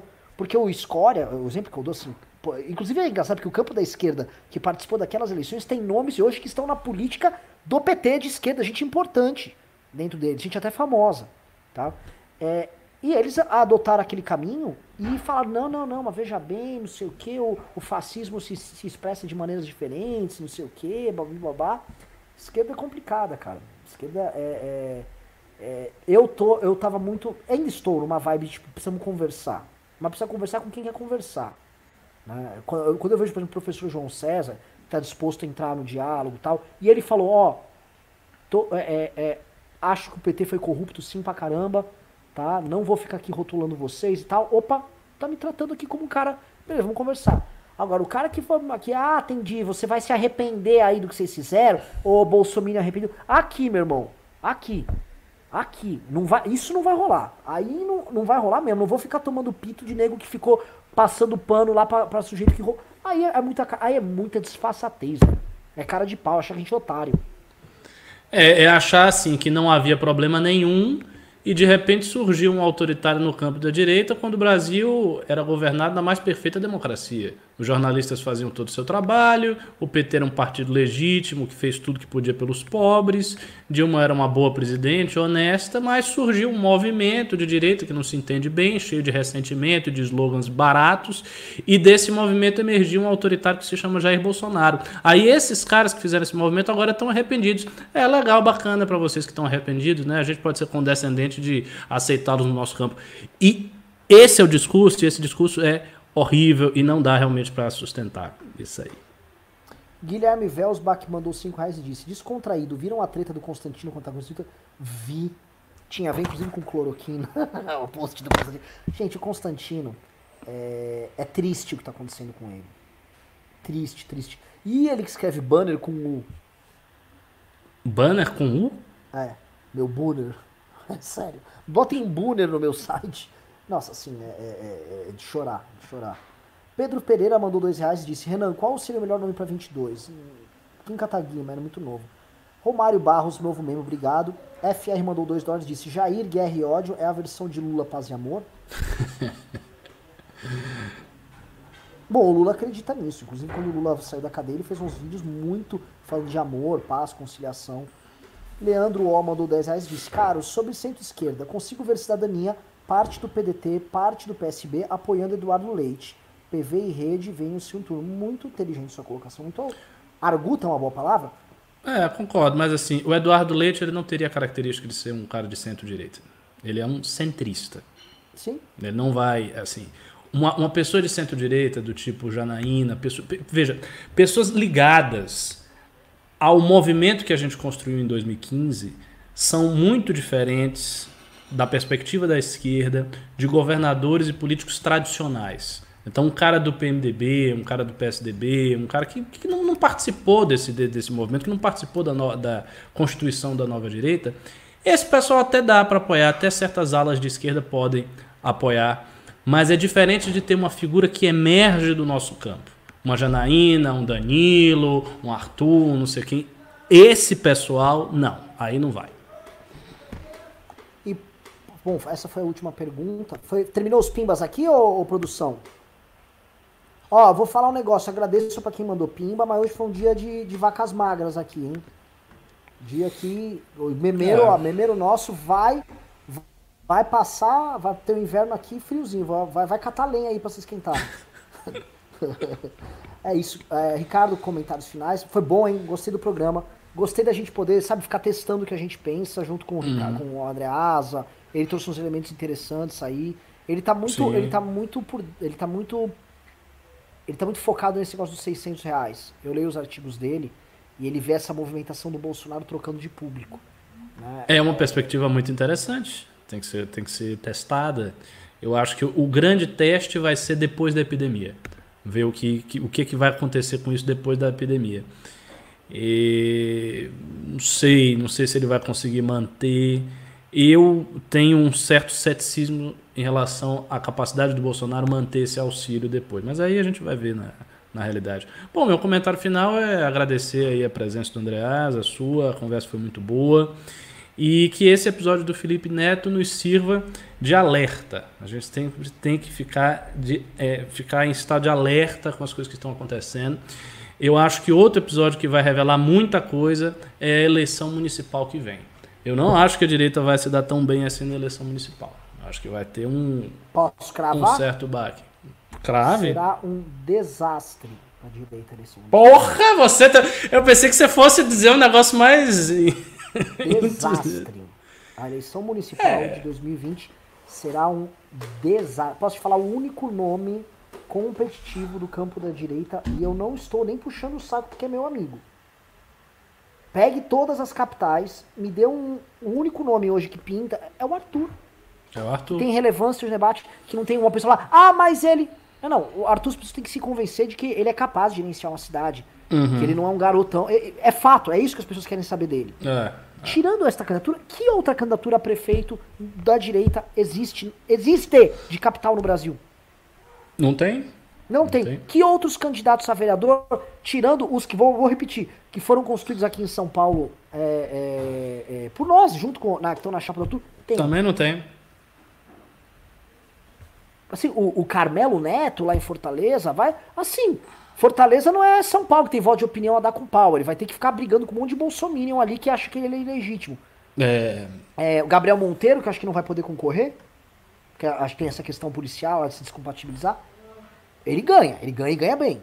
Carluxo, Carluxo nem quando, ele, ele é um vereador federal. Tá, ah. tamo, a direita, assim, a eleição 2020 é a eleição da miséria da direita. É aqui que a gente vai ver no termômetro que, assim, nós, saí, nós fomos para as redes, ganhamos as urnas, e aí todo mundo imaginar que ia continuar avançando. Na verdade, nós voltamos para as redes, e olha lá. Uhum. É isso. Bom, ah, pera um pouquinho, mandaram um último pimbazinho, o Rafael Lopes mandou. A esquerda não aceita o MBL, o MBL não aceita a esquerda. O que fazer? Vamos ter polarização de novo? Não, não, eu acho o seguinte, ó, não sei se o Ricardo vai concordar, tá? É, mas eu vou, eu vou, vou, dar, vou dar meu ponto. É, eu, por exemplo, eu, Renan, eu, eu adoro conversar de política, eu adoro construir é, articulações, inclusive jogar de forma imprevisível. Tá? É, eu sou a favor de diálogo político, pragmático com o campo da esquerda, pra, em especial para enfrentar agora o Bolsonaro. Agora, é, isso, isso passa necessariamente por a gente não negar nossa identidade. Toda vez que a gente vê, e esse é um problema que assim que os Minions sabem pegar no íntimo da coisa. Quando eles falam do PSDB, como o PSDB sai rebolando e já cede completamente para a esquerda quando ele tem alguma, alguma uma maneira deles fazer. os Minions acertam nisso. Nós não podemos ser esses caras, porque para existir numa relação, você tem que existir. Numa relação você tem que ser diferente do outro. E você só vai ter respeito quando você falar, eu sou diferente de você, eu vou disputar poder com você, tá? A gente vai se, a gente vai se engalfinhar na eleição municipal. Só que existe um senso comum aqui. Democracia tem que existir. Eu vejo isso na democracia americana. O Partido Democrata está dando uma guinada à esquerda. Agora, você não vê uma vírgula deles questionando o, o, o, a democracia americana em si. Os nomes que eles vão nomear para a Suprema Corte e tal. Ah, não tem essa esculhambação que a gente vê aqui. A esquerda brasileira é esculhamba. E ela colocou agora no poder, a gente colocou, vai também, uma direita que esculhamba. Eu queria que existisse uma esquerda que fosse assim, uma hora eles vão chegar no poder, é inevitável que a esquerda chegue no poder novamente, e eu sei que eu vou continuar vivendo no mesmo país. Porque a, a, linha mestra do país ainda vai existir. Agora, enquanto for uma esquerda que acha que vai chegar no país e vai fazer, vai mudar tudo, vai virar de cabeça para baixo. Isso fudeu. que você está descrevendo era o PSDB das antigas. O PSDB de Montoro, de FHC antigo, de Serra. E isso aí era, era a esquerda é, social-democrata do Brasil, com preocupação social, com um pouco de intervenção do Estado. Isso existiu, mas o pessoal foi empurrado para a direita violentamente porque surgiram outras esquerdas, mais à esquerda, com uma perspectiva de ruptura, de processo revolucionário. Eu, assim, eu, eu não, não vejo problema em si na polarização. Para mim, a polarização não é um problema. O que aconteceu naquele período é, que fez com que a polarização se deteriorasse era, não era a busca da polarização, era a busca do espetáculo, do que há de espalhafatoso na polarização. Então você tem que, por exemplo, essa, essa ideia de você tem que debater e derrubar o adversário, você tem que imitar ele, tem que ficar assim sem jeito. Não é assim. Você pode sentar com o objetivo de conversar. Se o seu inimigo, inimigo, entre aspas, se o seu adversário vier com todas as armas contra você, aí você vai jogar duro com ele. Aí você vai entrar numa retórica do confronto. Mas esse não precisa ser o, o, o, o, tino, não precisa ser o alvo, a retórica do confronto. Então foi muito feito desse jeito. As pessoas polarizavam, todos os grupos acabavam polarizando, buscando o espetáculo, o barulho, o auê para conseguir crescer nas redes. E aí, claro, quem fez isso de maneira mais grotesca foi o Bolsonaro, ele cresceu mais. Não tinha como, por exemplo, o MBL e o resto da direita competir com os caras, porque eles estavam dispostos a descer num nível de espetáculo e de espalhafato que a gente não estava. E aí você perde. Porque se o objetivo é, é o espalhafato, quem for mais espalhafatoso ganha. Tanto que o, o, Bolsonaro ficou ameaçado naquela época, você deve se lembrar disso, né? Pela. É, é, é pela. Oh, meu Deus pela candidatura do Doutor Rei. Que veio que era muito doido, que era o cara dos é. Estados Unidos, que veio cheio de slogans pesados. E o Bolsonaro ficou meio assim, porque ele parecia mais radical que o Bolsonaro. Então, quando você está com um debate nestes termos, a coisa se deteriora, mas não é a polarização, é o espetáculo. É, é, são coisas diferentes. O Cabo da Ciolo, ele, ele foi votado. Eu não sei quantos votos teve votação. Cabo da. Eu vou te falar. É, é, vou botar aqui, o Cabo da Ciolo. Ele ficou em sexto, na frente do Meirelles da Marina. Ele teve 1.3 dos votos. 1.3%. Ele ficou na frente do Meirelles da Marina, o Cabo da Ciolo. A, a demanda por isso é gigantesca. É isso, vamos encerrar aqui, galera. Ah, o Samuel Pedro Pereira mandou dois reais disse: não me indica os livros no IG.